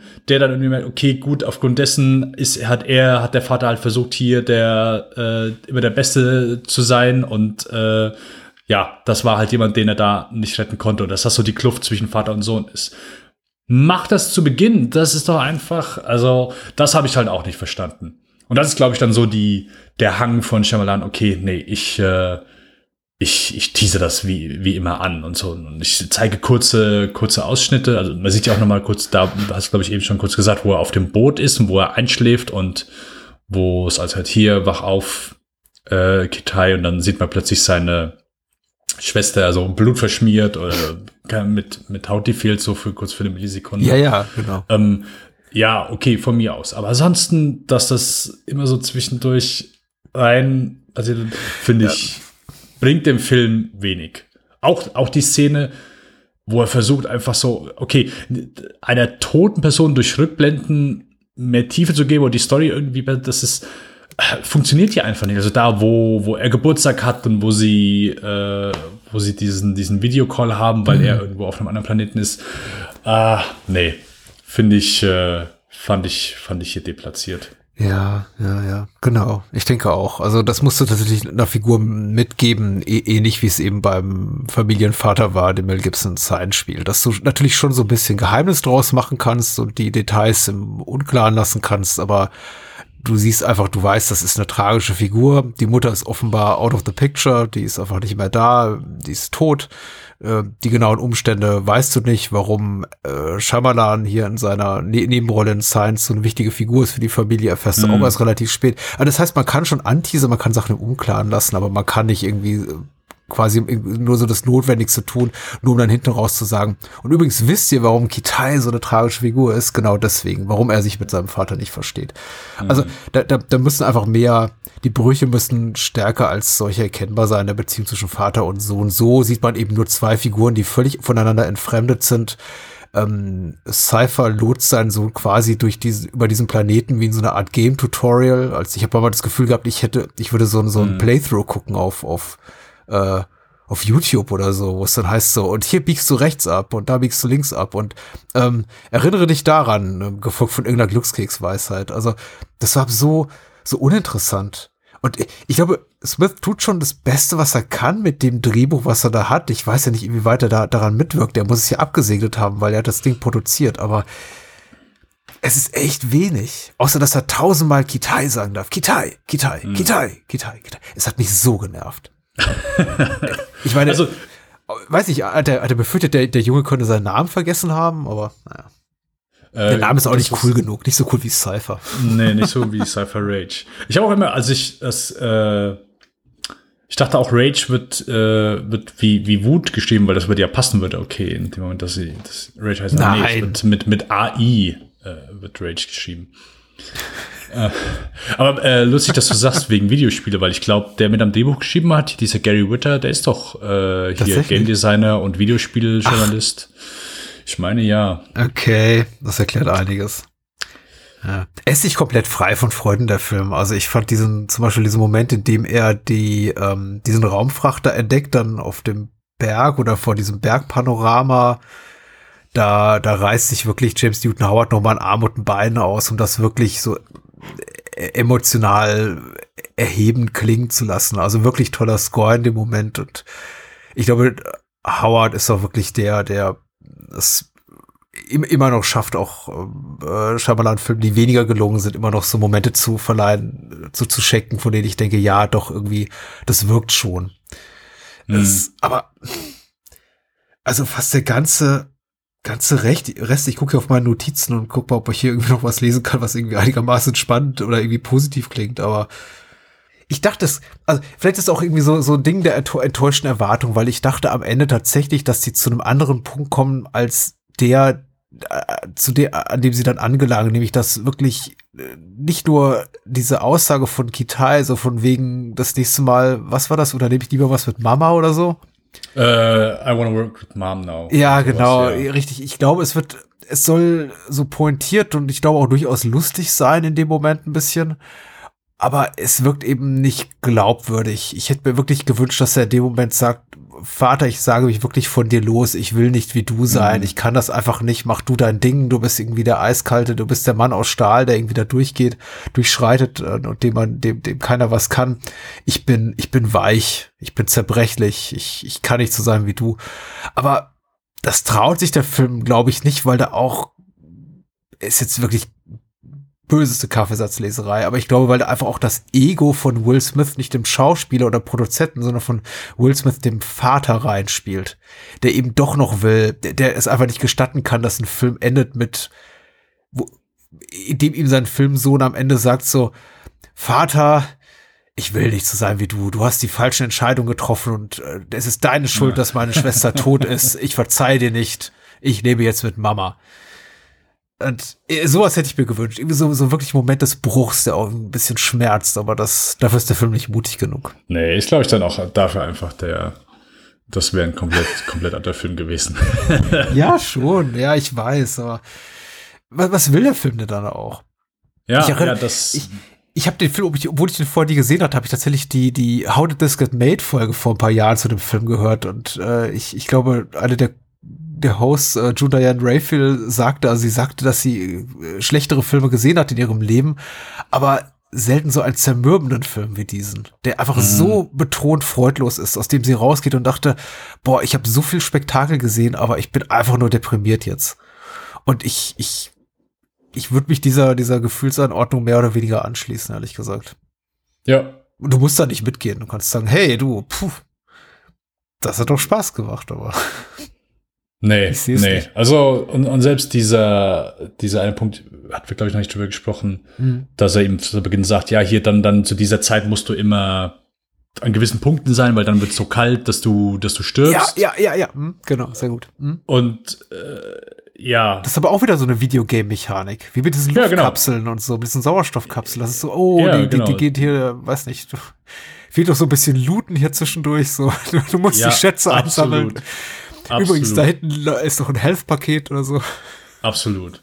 Und das ist auch nie irgendwie eine wirkliche Gefahr, Hm. bis dann in der einen Szene und da schafft das ja dann auch nicht und wird dann aber natürlich das letzte, in letzter Instanz von dem Vogel gerettet und ja, äh, verpasste, verpasste Wirklichkeit. Also, Oh. ähm, wie schon zu Beginn gesagt, ein Abenteuer ohne Abenteuer. Seufz. Äh, ja, wie gesagt, ähm, diskutiert es bitte woanders aus, Menschen, die uns zuhören, äh, ob das der schlechteste Film ist von ähm, Shyamalan. Vielleicht aber sein Untypischster, un unschamalanster. un un unschamalanster vielleicht, wenn da nicht die Legende von Aang wäre. Ich bin mir nicht so sicher, aber da habe ich irgendwie noch das Gefühl, da steckte er mehr drin. Da war er zumindest so, wissen wir auch von Produktionsseite mehr involviert. Der wollte ja wirklich eine Filmreihe machen und er hat ja auch, selbst als der Film dann floppte, beinhart, immer noch gesagt, ja, ja, das klappt schon irgendwie mit dem zweiten Teil und der wird dann besser und ich habe das Beste gegeben. Genau, er hat Interviews auch zu dem Film gegeben, wo er sagte, das ist einfach so komplett meine Sensibilität und wenn ihr das nicht mögt, wie ich hier ähm, Last Airbender umsetze, dann tut's mir leid, aber ich kann keine anderen Filme machen. Wohingegen hier, hier, also After Earth habe ich auch wirklich nur als Will Smith, ähm, Jaden Smith Vehikel wahrgenommen. Auch die Interviews. Ich habe immer nur die beiden reden hören und gehört, wie Will, Big Willy hier seinem Sohn den Mund verbietet, auch in Interviews. Und Ja, ich habe ja, ja. kaum ein Wort von Shyamalan gehört. Und sein Name steht ja auch nicht, glaube ich, auf dem Kinoplakat drauf. Und das ist auch, das ist wirklich sehr gut, dass du das sagst, weil jeder Film vorher von Shyamalan sehe ich als einen Film von ihm. Er ist für mich so der, der, der Titeltragende, so ja, der, erst der Autor, Alfred der diesen, Hitchcocks, John Carpenters. Ja, genau, Shyamalans, also- genau. Und, und After Earth ist wirklich so der erste Film, wo ich denke, oh nee, nee, ist, ist ein Will Smith Vehicle, wo, wo der Star einfach, und ich meine, er hat mit großen Stars vorher zusammengearbeitet, aber ich denke bei Science nicht, oh ja, das ist absolut, ist äh, a Mel Gibson Joint. Nein, äh, das ist nicht der Fall. Äh, genauso mit Joaquin Phoenix, gut, der war damals auch jetzt nicht so der, der große Star, aber äh, Wahlberg, The Happening, also ich, ich sehe immer den Regisseur bei all seinen Filmen größer an als äh, die Schauspieler, ganz egal wie groß sie sind. Auch Six Sense äh, ist klar, es ist schwer, den halt noch so vernünftig einzuordnen, aber es ist ein Shyamalan- Marke, es ja, Shyamalan-Film, es ist kein, kein Bruce Willis-Film. Ähm, Ja, genau. Das, Das stimmt, das ist hier komplett, komplett anders. Also, Über, überraschend, dass er auf dem Regiestuhl gelandet ist, ehrlich gesagt, für mich so ein bisschen und, und nicht ein Mhm. damals, was weiß ich, Brad Ratner oder so vor seinen, vor seinem Fall from Grace. Äh, Vielleicht wollte einfach auch äh, Smith einfach einen namhaften Namen haben. Das kann ich mir gut vorstellen, dass er natürlich Das- nicht sagt, ich mache das Ganze jetzt mit Tim Story, sondern ich mache das Ganze eben mit M. Night Shyamalan. Also. das, ist das hier der von dem Fantastic Four? Ja, ja, genau. Okay. Ja, genau. Also auch noch ein guter Punkt. So, wa warum nimmt er sich einen Shyamalan, wenn der nicht seine Handschrift irgendwie diesen Film aufdrücken kann? Weil das macht er ja hier eindeutig nicht so. Also warum, warum sucht er sich nicht irgendwie, ja, einen soliden Handwerker, äh, wo dem er irgendwie da mehr sagen kann? Oder vielleicht hat er gedacht, okay, gut, hey, Shyamalan, der, der ist jetzt so am Boden. Ich krieg einen namhaften Namen, aber ich kann ihm trotzdem irgendwie sagen, was er, was er tun und lassen soll. Und ja. Nun ja, äh, es ist ein sehr leeres Produkt geworden, das äh, in der Versenkung verschwinden wird und äh, sich die wenigsten Menschen daran erinnern werden. Stimmt, die wenigsten reden davon. Ich glaube, das ist auch das Einzige, was wirklich ähm, als, als Pluspunkt gelten darf, ist, dass äh, ein guter Teil, zumindest hier Last Airbender und, und After Earth, einfach, glaube ich, in der, in der Versenkung des Vergessens verschwindet. Hm. Ich musste gerade, als du sagtest, der, der Shyamalan ist einfach ein Name des Regisseurs beim Titel steht, da dachte ich, mir klickt das alles und dachte an, als ich mir so, als ich mir so im, im, im Kopf äh, M. Night Shyamalans The Happening sagte, klang das für mich wie Dave Chappelle's Block Party. Und The Happening, ne? Kommt alle zum Happening von M. Night Shyamalan, aber und er spielt übrigens bei einem Pool, in dem auch eine Lady in the Water schwimmt und aber ich habe jetzt gerade irgendwie Kopfkino, was bessere Filme produziert, als die, die Shyamalan in der Zeit gemacht hat. Befürchte ich. Äh, das wird nirgendwo hin.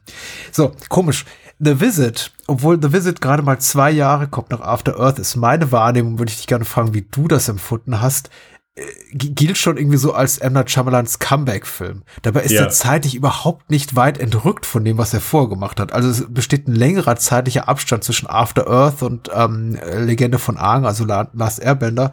Trotzdem war mein Gefühl, als 2015 The Visit rauskam, dass Menschen sagten, oh, jetzt ist er zurück. Und ich dachte, eigentlich war er doch nie weg. Wie hast du das wahrgenommen? Äh, ich habe das genauso wahrgenommen. Das war in dem Moment das Shyamalan Comeback, weil, also eine der Headlines war, Shyamalan finanziert nächsten Film komplett selbst. Äh, ich weiß auch gar nicht mehr, ob er überhaupt komplett, aber er hat zumindest, glaube ich, fünf Millionen, äh, fünf Millionen waren es, glaube ich, äh, die er von seinem eigenen Budget einmal äh, hier reingepumpt hat. Und oder zumindest, das ist, glaube ich, mehr ist es, glaube ich, gar nicht gewesen, was er da mit Jason Blum vereinbart hat. Er hat, Aber- er hat die Geschichte war, er hat eine Hypothek auf sein Haus aufgenommen äh, und um Richtig, diesen Film zu ja. finanzieren, was natürlich kompletter, das ist einfach nur Shit-Talk, ganz ehrlich. Jemand, der so viel Kohle auf dem Konto hat wie äh, Rich Kid Shyamalan mit irgendwie mehreren, fast milliardenschweren Blockbustern auf dem Konto, der muss keinen Kredit aufnehmen, um Low-Budget äh, quasi Found-Footage-Film zu inszenieren, glaube ich. Ja, also äh, vielleicht bin ich ein bisschen wohlwollender so. Also ich glaube, so, dass er so ganz, äh, ganz perfekt dargestanden hat mit, mit seinem Geld, glaube ich nicht. Aber zumindest, er hat, glaube ich, zumindest schon äh, hier auf, also er muss einfach, glaube ich, auf eine Gage verzichtet haben und zumindest einfach einen Teil von seinem Geld hier reingebracht. In jedem Fall, das war aber, um deine Frage zu beantworten, ja, definitiv die Headline, die ich mitgenommen habe, dass Shyamalan jetzt wieder Comeback ist, aber zum einen, weil das Ding lief auf ein paar Filmfestivals und hier, es ist wieder ein guter Shyamalan, das war so die Narrative und es ist wieder ein richtig starker Film von ihm und es wurde äh, ohne Zweifel, ja, als, als sein als sein Comeback gefallen. Ich muss auch gestehen, ich war überrascht, okay, dass After erst nur zwei Jahre vorher war. Ähm, weil, ich sag mal so, After Earth kommt raus, zwei Jahre später ist The Visit auch schon draußen. Ist jetzt nicht irgendwie, okay, gut, äh, ist in 2016 oder 17. Nein, es ist wirklich zwei Jahre zwischen beiden Releases. Ähm, da ist bei äh, Devil on After Earth, auch wenn der Devil nicht, äh, nicht gemacht hat, aber ähm, Legende von Aang äh, ist dann auch 2010 gewesen. Also sind es drei Jahre gewesen. Also selbst das ist einfach eine längere Zeit zwischen beiden Releases gewesen als hier. Ja, und das war dann auch für mich mit ein bisschen Vorfreude, weil es hieß ja, The Visit ist wieder ein guter. Ich war ein bisschen enttäuscht, als ich dann gehört habe, es ist ein Found-Footage-Film, weil bin ich jetzt nicht so der allergrößte Fan von. Mhm. Äh, gibt ein paar solide Einträge, aber ist jetzt nicht das Genre, wo, wenn ich höre, es ist ein Found-Footage-Film, dass mich damit in dem Ofen hervorlockst. Ich verstehe das komplett. Weil mir geht's so ähnlich. Und ich glaube auch dieses ganze Found-Footage-Subgenre des äh, vor allem Horrorfilms war auch, ähm, also vor allem so im Horrorfilm-Kontext schon sehr, sehr überstrapaziert. Wir befinden Mhm. uns hier 15 Jahre nach Blair Witch Project, äh, ich glaube fünf Jahre nach Paranormal Activity.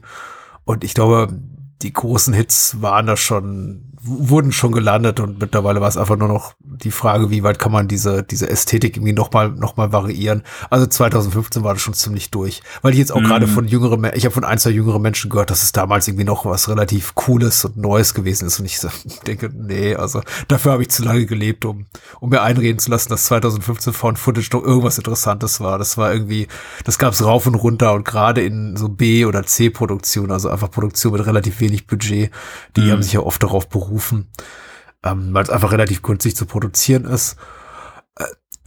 Ich, ich will nicht ganz so streng sein wie mit dieser ganzen Twist-Sache. Also wir haben ja irgendwie auch, glaube ich, in der Folge mit Sascha auch kurz darüber geredet, was für uns so ein Twist-Film definiert. Es ist ja auch streng genommen nur zum Teil Found-Footage, weil es ist ja eine fertig geschnittene Dokumentation von den Machern und die ist ja, die, die, dass das gefilmt wird, ist ja auch tatsächlich bewusst gefilmt worden und am Ende haben die Macher, also die, die, unsere Protagonistin gesagt, so, ich schneide einen Film daraus.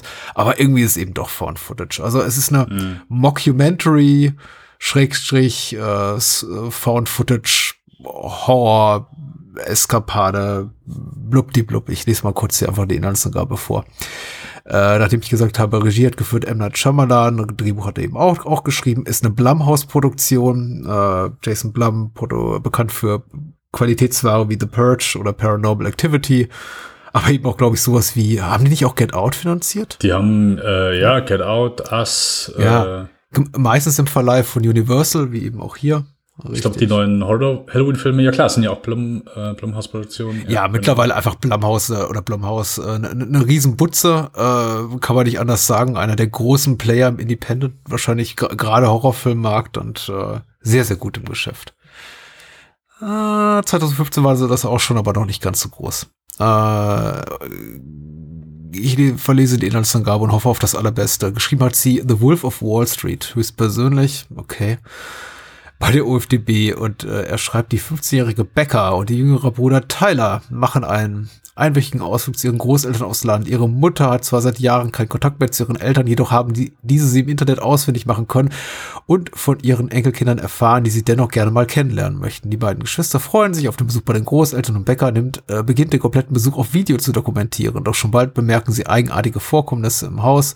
Tyler bekundet sein Misstrauen, das jedoch von seiner Mutter und seiner Schwester als Unsinn empfunden wird. Nur wenige Tage später merkt allerdings auch Becker nach Sichtung einer heimlich getätigten Aufnahme, dass die Angst vor ihren Großeltern mehr als berechtigt ist. ähm, Olivia de Jong, Ed Oxenbould äh, und Catherine Hahn äh, spielen die äh, den jüngeren Part der Familie. Catherine Hahn, die die Mutter, wahrscheinlich auch so die einzige etwas bekanntere Schauspielerin. Ich kenne sie vor allem aus Transparent bei Amazon. Ich glaube, sie hat auch eine Krimiserie gemacht. Crossing Jordan oder so. Da spielt sie, glaube ich, auch eine größere Nebenrolle. Also relativ bekannte TV-Schauspielerin und äh, Diana Dunnigan und Peter McRobbie als die die ominösen Großeltern. So, ich glaube tatsächlich ein Film, bei dem wir weniger auf äh, andere kreativ Beteiligte eingehen müssen, weil irgendwie saubere Kameraführung oder grandioser Score spielen keine große Rolle. Ich glaube, es gibt doch nicht mal einen Score über weite Strecken des Films. Wie hat's dir gefallen? Patrick, ganz gut. Okay. Ganz gut, ja. Also Es geht aufwärts, äh, come back. Es geht wirklich aufwärts. Also, äh, was ich mich damals, äh, was damals so ein bisschen die Hoffnung war, oh, okay, Shyamalan, okay, come back.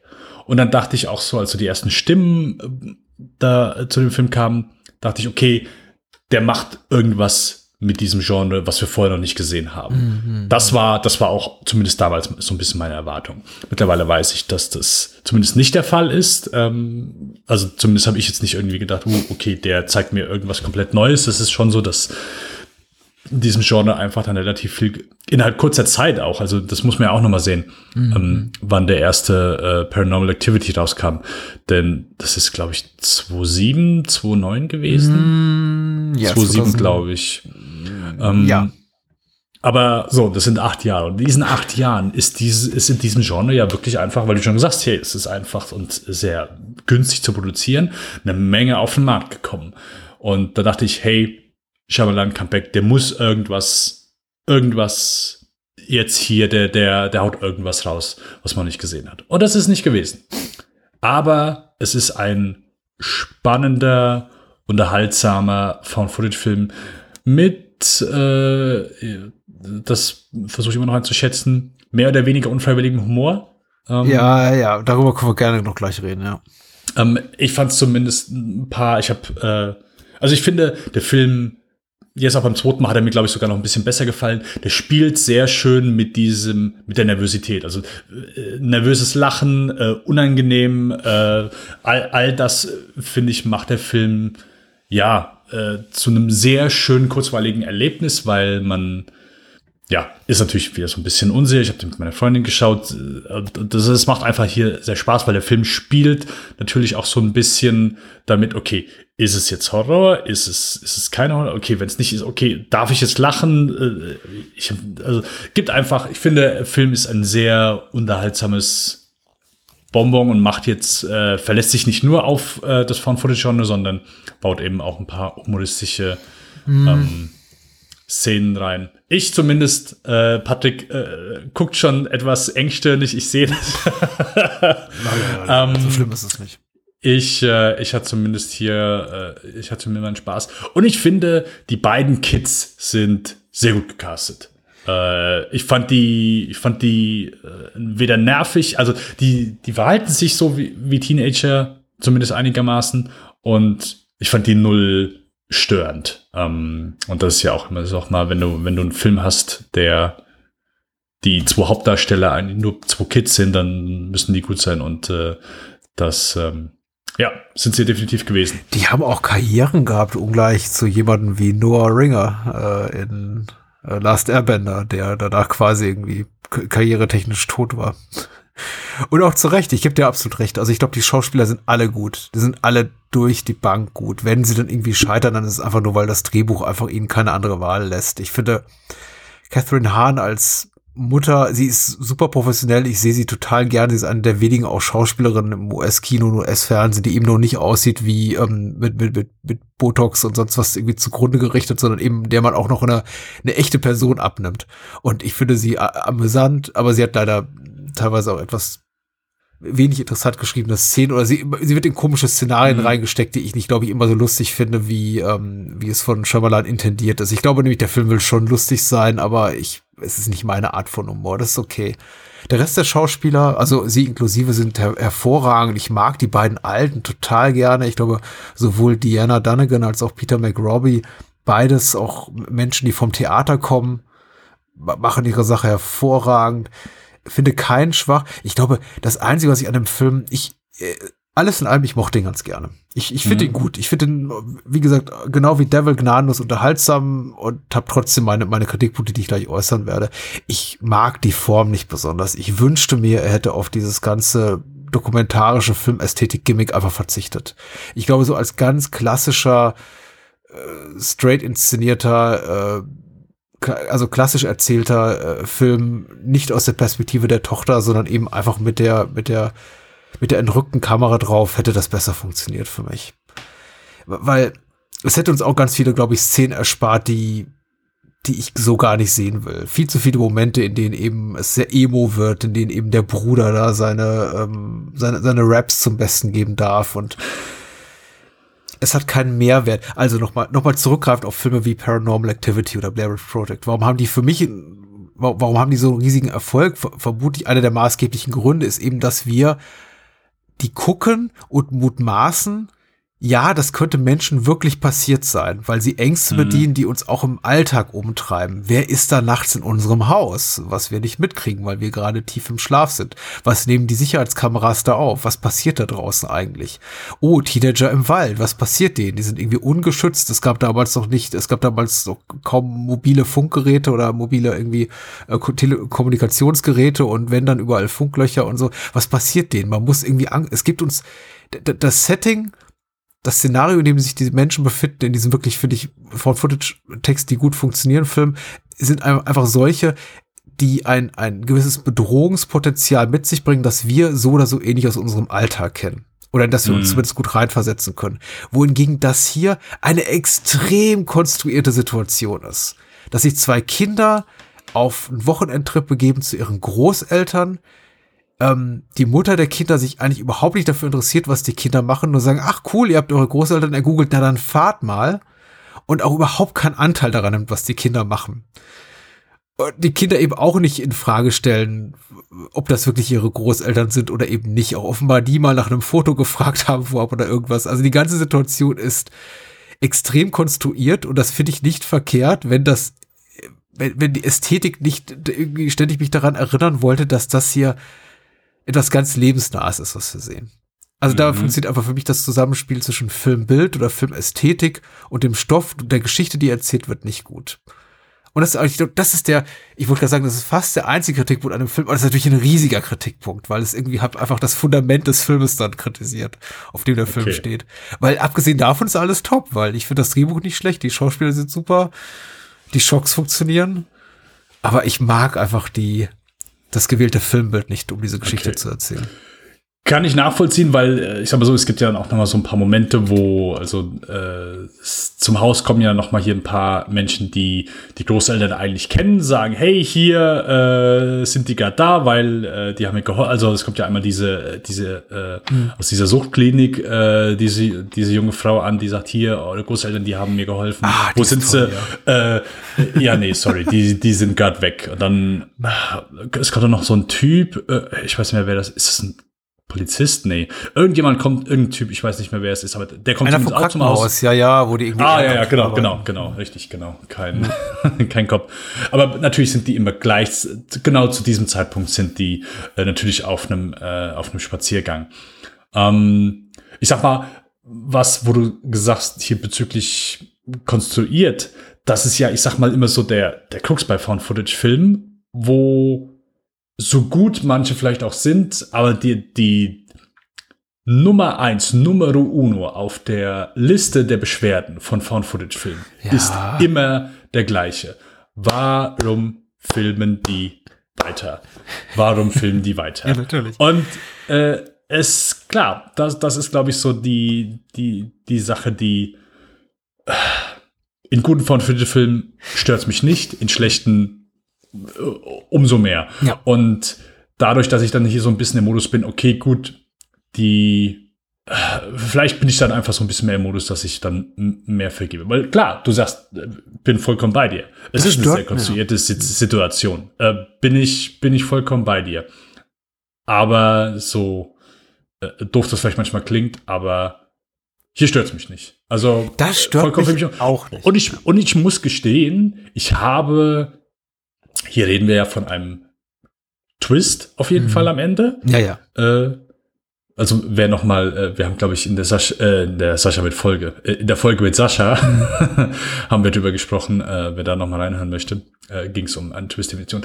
Aber ich habe hier beim ersten Mal damit nicht gerechnet, denn ich war hier, deswegen hatte ich auch am Anfang noch mal die Frage gestellt ähm, bei Devil, ob du da was Übernatürliches erwartet hast. Gleiche Frage hätte ich hier auch noch mal an dich gestellt, denn ich habe hier, als ich diesen Film das erste Mal gesehen habe, habe ich gedacht, irgendwas ist hier nicht real. Ich habe hier mit einem übernatürlichen Twist gerechnet. Denn äh, ich dachte, irgendwas, äh, die, also entweder sind es Dämonen, die irgendwie was, was also keine Ahnung, so die, die Stelle mit dem Brunnen äh, zum Beispiel, wo, wo sie mit ihren Großeltern spazieren gehen und dann plötzlich gucken sie in diesen Brunnen rein und ich dachte, so, okay, irgend, irgendwas ist hier, ir- irgendwas, irgendwas ist hier nicht normal. Und ich war felsenfest überzeugt, okay, irgendwas Übertürliches wird sein. Ähm, was es dann nicht gewesen ist. Ich habe mir die Frage aber gar nicht, ich habe mir die Frage gar nicht gestellt. Ich finde gut, dass du sie jetzt stellst, weil ich versuche mich daran zu erinnern, aktiv, wie es damals bei mir war. Ich habe den Film nicht im Kino gesehen, aber ich habe den relativ bald nach Erscheinen auf ähm, gestreamt oder auf der Blu-ray gesehen. Ähm, ich ich glaube, ich habe mir die Frage tatsächlich gar nicht gestellt. Also ich glaube, es ist relativ früh klar, dass mit den Großeltern was nicht in Ordnung ist. Hm. Ähm, was es genau ist, keine, keine Ahnung. Ich glaube, aufgrund des, dieser, der, der, der gewählten Erzählweise eben als Mockumentary oder als Found-Footage-Film war ich davon ausgegangen, dass es da, dass da nichts Übernatürliches ist. Zumindest irgendwie nichts, was wir wirklich sehen werden, sondern es sich wahrscheinlich so in Andeutung erübrigt, wie, wie es bei Blair Witch Project der Fall ist oder irgendwie einige Mhm. andere. Ich, es ist schwierig. Ich finde es schwierig zu sagen, weil ich meine, von Footage-Filmen jetzt auch nicht dafür bekannt sind, zu sagen, ja, die sind irgendwie immer so, die, die zeigen nichts Übernatürliches. Tun sie natürlich. Tun sie natürlich. Mhm. Also, hm, I don't know. Ich kann mich nicht mehr so weit zurückbesinnen, wie, wie es damals bei mir war. Ich dachte aber tatsächlich, dass also ich sag mal, womit ich gerechnet hatte, ach, jetzt kommen die Spoiler für The Visit. Ich hatte damit gerechnet, dass tatsächlich die beiden alten Leute, die die Plätze der echten Großeltern einnehmen, von Rebecca Mhm. und Tyler, tatsächlich eine ganz spezifische Agenda dafür haben, dies zu tun. Und nicht, dass das einfach nur zwei Irre sind, die einfach aus, aus der Clubcell entkommen sind. Okay. Da- Das hat mich irgendwie auch schon gefreut. Das hat mich unglaublich mit dem Film versöhnt, weil ich gedacht habe, okay, es wird eben was angedeutet, dass sie irgendwie, die werden in so einen Keller gelockt werden, die Kinder, und irgendwie kommen ins gelobte Land, äh, Sim Simortifi, Fetelia, oder da wird irgendwie, da, da wird da so eine ganze Mythologie auch irgendwie entspinnen, die da, und ähm, es wird auch immer so ein bisschen der, der Film verspricht mehr, als er am Ende hält, im Sinne von, oh, da verbirgt sich irgendwie was ganz Geheimnisvolles im Schuppen. Mm, Und weißt du, das mm. sind eben nur vollgeschissene Windeln. Und es sind wirklich auch nur vollgeschissene Windeln und nichts anderes. Und der Film macht auch nichts anderes damit. Es sind vollgeschissene Windeln, die sind eklig. Und Oh, die der Film macht was ganz ja, Besonderes. ja, ich wollte gerade sagen, die sind, nur, die sind nicht nur einmal eklig, sondern die sind eben gleich zweimal eklig, weil am Ende eben auch noch Teile einen davon ins Gesicht bekommt. Und mehr eben auch nicht. Und ich dachte am Ende, hm, also Ja. ich habe hab den Film. Das heißt, dir hat in dem Moment eine, äh, gefehlt, dass der Ober vielleicht einen, Tagline oder einen coolen Spruch raushaut, so wie Ja, Shit genau. Nein, genau. Nein, aber ich habe den Film tatsächlich, und das meine ich auch durchaus in dem, in dem Sinne jetzt mal positiv, ich habe den Film an der Stelle überschätzt. Ich dachte, die Dinger sind dort drapiert, weil da ein irgendwie Geheimnis schlummert, etwas, was die Kinder nicht entdecken dürfen Ja, und die ja, Alten ja. versuchen, die von diesem Schuppen fernzuhalten, indem sie dort vollgeschissene Windeln hinlegen. Aber der Film sagt eben am Ende, nee, weißt du, das ist wie irgendwie eine Zigarre ist eben manchmal nur eine Zigarre, eine vollgeschissene Windel ist eben einfach nur manchmal eine vollgekackte irgendwie Inkontinenzeinlage und nichts anderes und der Junge kriegt die ins Gesicht. Und da habe ich gedacht, The Visit, ich mag bestimmte Sachen an dir nicht, aber ich mag, was du hier tust. Das ist nämlich einfach Mhm. gerade raus. Das ist geradlinig. Das ist nicht so, ich tue, als ob ich was Besseres sei, als ich bin. Nee, ich bin einfach nur, ich will einfach nur ekelhaft sein in dem Moment. Ekelhaft sein und schockierend. Und Ja, das hat mir ja, wiederum ja. ganz gut gefallen, ja. Er hat auch diesmal wieder auch äh, bei, bei meiner Freundin eine, eine sehr schöne Reaktion hervorgehoben. Das war so, also es gibt ja ein paar Jumpscares im Film. Dieser Moment gegen Ende mit der Windel war der größte, Ju wortwörtliche Jumpscare, äh, der auf dem Sofa neben mir stattgefunden hat. Nicht der mit Yazzi! äh, nein, nicht der Yazzi-Moment. Der ist Ähm, so doof, aber sehr, sehr effektiv, finde ich auch. Ich habe, ähm, was ich so ein bisschen auch in die Richtung erwartet habe, ich werde den Film nicht spoilen, aber wer vielleicht das Skeleton Key gesehen hat, ich weiß gerade nicht, wie der im Deutschen heißt. Das ist hier mit äh, Kate Hudson und John Hurt, ein Horrorfilm, der ist, glaube ich, noch ein paar Jahre vorher rausgekommen. Ich glaube auch, ja. Ähm, Ich glaube 2010 oder 2011 Ja, oder der so. kam mit dieser ganzen Sinister und so Schwämme raus, ich erinnere mich, ja, ja. Das war so eine Art von Horrorfilm, die kam unglaublich irgendwie in inflationärer Menge irgendwie Anfang der 10er Jahre raus, ja. Genau. Ich, irgendwas mit Schlüssel oder so hieß der, glaube ich. Ich glaube, Menschen werden den finden, wenn sie wollen. Ja, genau. Das Skeleton Key. Ähm, nein, aber auch ansonsten, ich äh, fand hier einfach so die Szenen sehr, sehr unheimlich. Also einmal natürlich äh, verstecktes Spielen mit Oma. Ähm, hat eins auch Horrorqualitäten, wie, wie plötzlich ein, ein Wesen auf allen Vieren herumkrabbelt kommt, also so ein bisschen inspiriert an äh, japanischen Horror.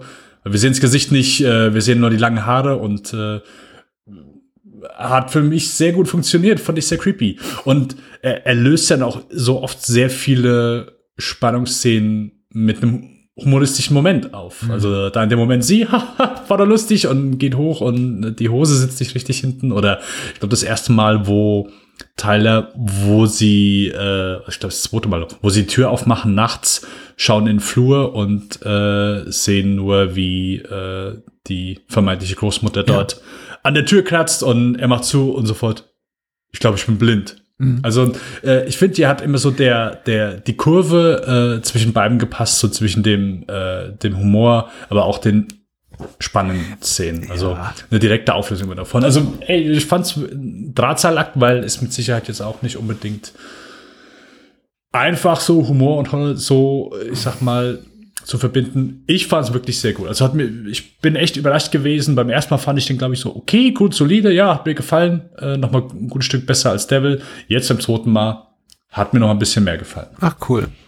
Ja, der Vollständigkeit halber sei auf jeden Fall gesagt, dieses ganze ähm, alte Leute sind creepy und Leute mit psychischen Störungen sind creepy Ding ist äh, zu Recht abgegriffen und wird oft kritisiert. Ich finde auch Shyamalan bedient sich ein bisschen zu häufig dieser dieser, dieser, dieser Schreckensszenarien und wir werden darüber sicher auch noch reden, wenn wir über, über Split reden. Ähm, auf jeden Fall nimmt das hier so richtig mit, mit, mit Anlauf seinen Anfang, wo er so eine, so eine Mini-Besessenheit hierfür entwickelt. Aber ich, ähm, ich kann ehrlich gesagt in einem Kontext eines Horrorfilms, der eben dessen oberste Agenda ist, ist einfach zu, zu überraschen und äh, zu erschrecken, äh, relativ gut damit leben. Ich finde, Filme müssen nicht moralisch sein und äh, ein Film wie The Visit muss nicht meine äh, durchaus vorhandene äh, Sensibilität für Themen mit Menschen mit äh, geistigen Schwierigkeiten oder Herausforderungen, möchte ich es mal nennen, äh, mhm. bedienen. Das ist total okay. Also in diesem Kontext äh, finde ich, man, man, kann sich andere Themen suchen, über die man sich aufregen kann. Nicht das äh, für The Visit finde ich das irgendwie als Kritikpunkt auch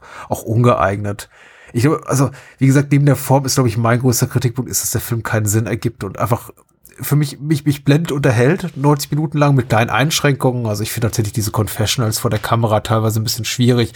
Die mm. Kinder interessieren mich dafür auch zu wenig. Diese längere Szene auch mit dem Rap in der in, in dem Zug mit dem Schaffner boah, ja, weiß es ist cute, aber es ist irgendwie auch, ich frage mich, warum es ist es da und es irgendwie bringt mich zu meinem zweiten, glaube ich, großen Kritikpunkt ist, als Mockumentary oder als Dokumentation in dieser Welt von Rebecca und Tyler ergibt dieser Film keinen Sinn.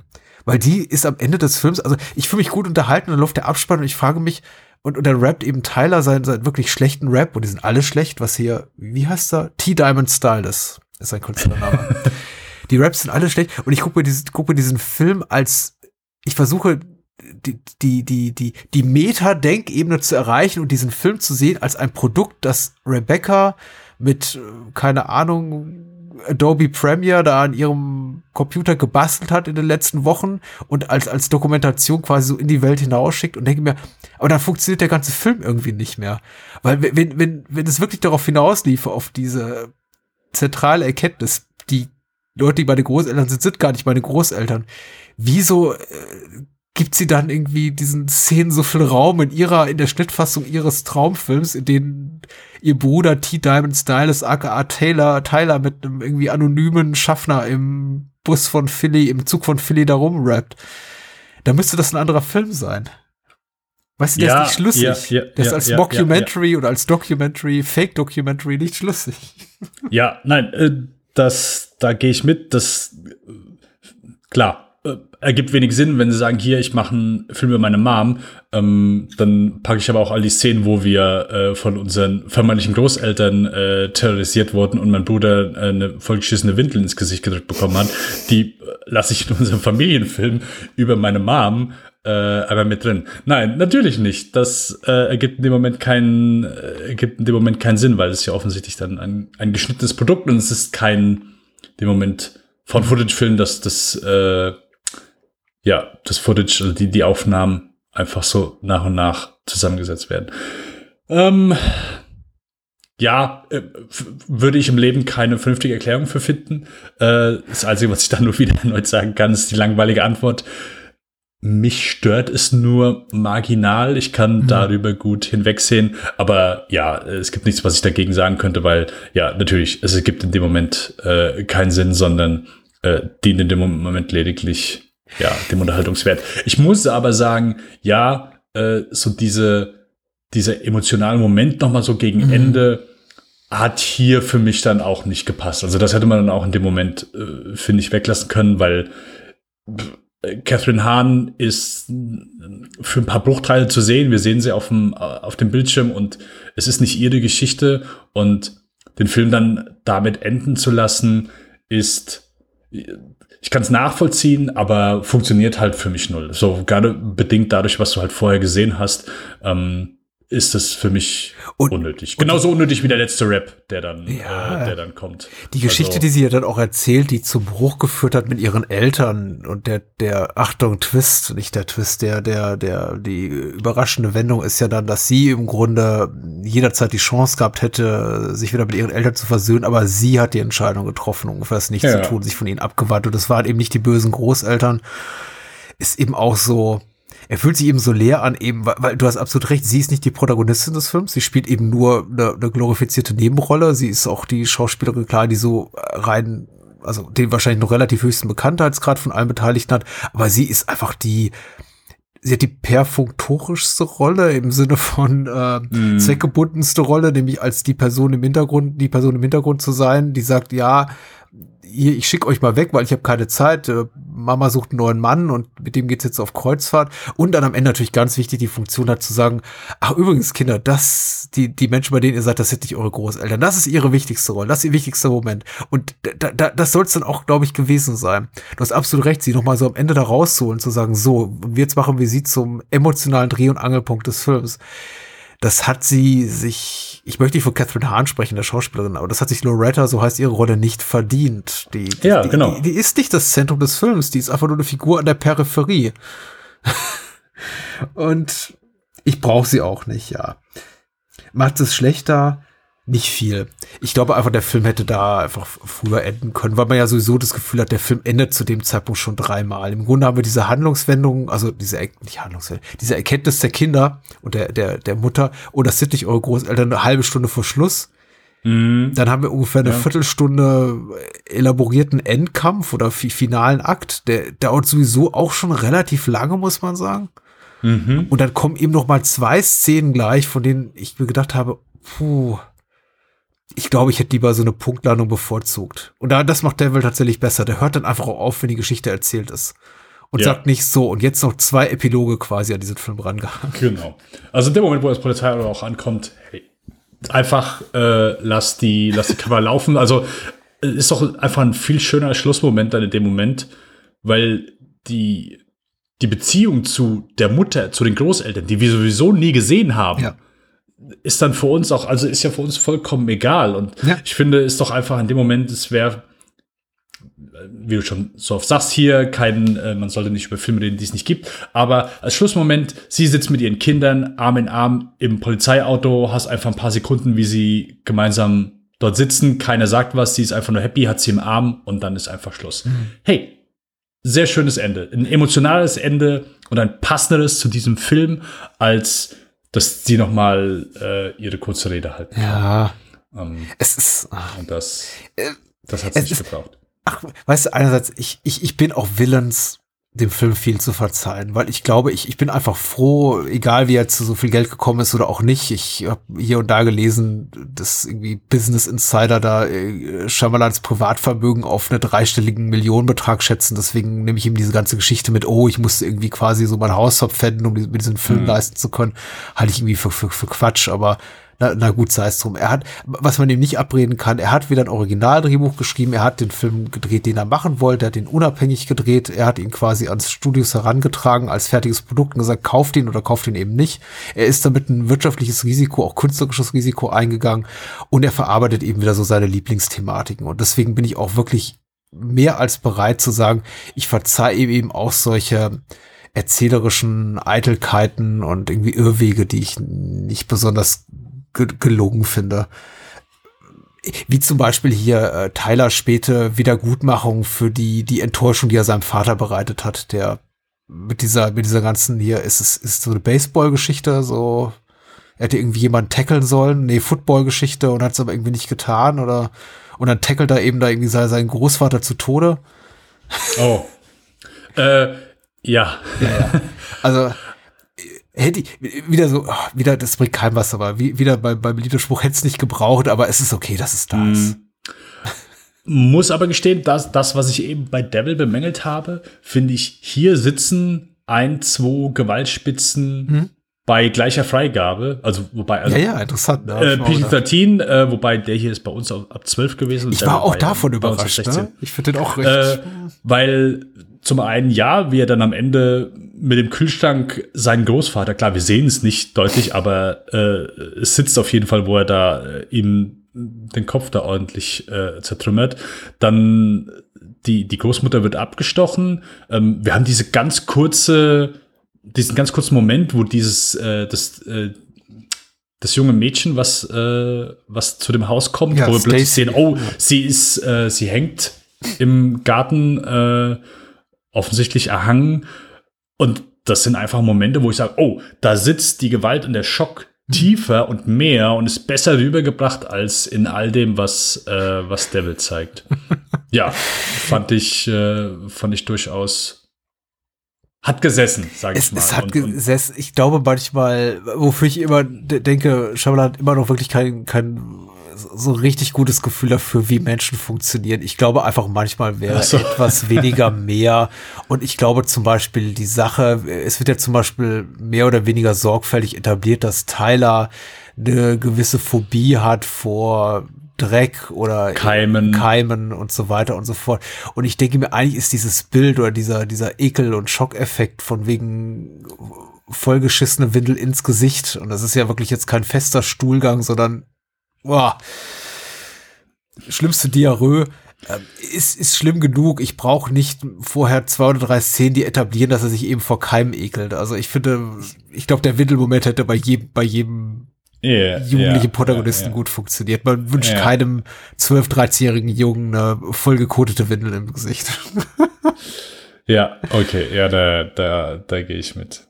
Aber es ist, ach, weißt du, einerseits, und dann gibt es so Szenen, von denen ich auch denke, ja, gut, das ist irgendwie wieder meilenweit weg von so echten, echten menschlichen Be Beisammensein. Aber ich denke, wenn es gut funktioniert für den Schockeffekt, warum nicht? Ich, ich liebe diese Szene zum Beispiel, wo ähm, äh, Rebecca sich, wo sie im Yazzi spielen, also Kniffel quasi, und, und Rebecca entfernt sich vom Tisch, weil sie ab quasi den, ich glaube, den, den Keller ausspähen will und sagt, du spielst weiter mit Oma und Opa, ihr spielt schon so. Und, und, und Tyler so, ja, ja, ihr spielt schön das Spiel und so. Ich, das, ist so das ist so konstruiert und so unglaubwürdig, die Szene. Und trotzdem fand ich ich fand sie fast hysterisch lustig, tatsächlich. Hm. Yazzi! Ja, sie. Ja. Ich habe auch, äh, ich habe den Opa, ich habe äh, äh, immer zwischendurch gedacht, das wäre, äh, beim ersten Mal, glaube ich, habe ich gedacht, oh, es wäre Christopher Eccleston, aber Ach, der alte Herr, meinst du? ja, ja. also ja, so alt ist. Christopher Eccleston, aber auch bis Nein, nein, natürlich nicht. Nein, nein, das, das nicht, aber ich habe es Aber die sind wirklich gut. Ich glaube, gerade Diana Dunnigan, die ich vorher überhaupt nicht kannte, ist wirklich stark. Und ich mutmaße mal, sie haben in ein, zwei Szenen auch mit Körperdoubles gearbeitet. Aber die Frau war damals beim Dreh schon Mitte 70 und die tut sich einiges an hier für diesen Film. Ja, absolut, Ja. absolut. Nein, also äh, solides Ding. Es, es geht wieder bergauf. Also Es geht wieder hier, bergauf, ja. Ähm, der, ich, wie gesagt, beim ersten Mal hatte ich den jetzt auch nicht als, äh, als negativ in Erfahrung, aber als grundsolide, als gut und äh, hat mir jetzt, wie gesagt, noch mal ein Stück besser gefallen. Also ist dann doch und ist ja so, ich sag mal, als das ist ja auch dann hier der Konsensus gewesen, dass mit The Visit es dann mit Schauen wieder etwas äh, bergauf ging. Ja. Äh, wir kommen langsam zum Ende, denn wenn uns dieser Film etwas gelernt hat äh, über bestimmte psychische Krankheiten, ist, dass äh, manche Menschen, vielleicht auch schon mittleren Alters wie wir, nach Sonnenuntergang crazy werden. Dieses Phänomen des Sundownings, das soll es ja tatsächlich sogar geben. Ähm, aber wenn wir hier noch weiter machen, dann verlässt uns auch irgendwann unser Verstand. Und deswegen können wir jetzt schon mal irgendwie eine Aussicht bieten auf nächstes Mal, oder? Äh, ja, denn äh, es geht weiter mit äh, Split. Dem späten der- Karriere hoch, ne? Mhm, Wobei spät ist relativ. Ich glaube, Shyamalan ist immer noch vergleichsweise jung. Ich glaube, das ist immer noch um die, um die 50 oder so, ne? Also kein alter Mann, wollte ich damit nicht sagen. Ja, ja, genau. Ich glaube, wir hatten schon mal eine Folge darüber gesprochen, wie, wie jung er war bei The Sixth Sense. Und ich glaube, wir sind- es war, er war 28, 29 Mhm, dann dort. Ja. Ähm, genau. Ja, also äh, Split äh, ein Jahr später nur, also 2016 äh, rausgekommen. Dann haben wir Glass 2019 und letztes Jahr einmal erschienen Old. Ja. Den ich aus welchem Grund auch immer, jedes Mal, wenn ich Old höre, stelle ich mir das vor, wie das jemand mit einem Akzent von Arnold Schwarzenegger spricht. Old. Old. Sehr schön. Wir besprechen Old. Ah. Ach, Kopfkino ist so schön. Ich, äh, ich, ich, ich fand's ganz wunderbar, mit dir über diese Filme zu sprechen. Weil, weißt du, wenn man sie guckt, zumindest teilweise, ich sag nicht, dass es für alle Filme heute Abend gil gilt, weil, wie gesagt, ich habe mich bei äh, Devil und The Visit sehr gut amüsiert, aber wenn es auch mit Blick auf unsere letzte Folge fragt man sich schon hier und da, warum tut man sich das an? Hm. Aber die Aussicht ist eben immer darauf, mit dir darüber reden zu können und das macht's, macht's wert. Macht's, macht, macht, macht all, den, all das Leiden auch wert, wieder wett. Hilft, hilft bei der Motivation durchzuhalten. Ja. Willst du äh, das Outro rappen oder sagst du uns einfach, wo, wo man dich sozusagen hören kann? Ähm, vielleicht rappe ich beim nächsten Mal. Heute verzichte ich ein. Ich mache mal ein bisschen Begleitmusik. Leg mal los. Wo kann man dich sonst noch so hören? Ihr könnt mich im Lichtspielcast hören. Dort sprechen wir Dayshift, das Seeungeheuer und Athena. Okay, das war kurz als gedacht. Alright, hört Äh, Bahnhofskino, Lichtspielcast und hört vor allem Spielfilm wieder nächsten Monat, ne? Äh, genau. Wir bitten darum. Wir rappen auch nicht wieder. Dankeschön, danke dir, Dennis. Bis bald. Danke dir, Patrick. Ciao, ciao. Bye, bye. Mom, irgendwas stimmt nicht mit Oma und Opa. Sie sind eben alt.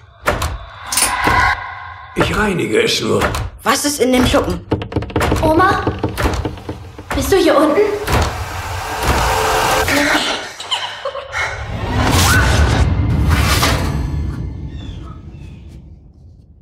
Würdest du bitte in den Ofen hineinklettern und ihn reinigen? Ah!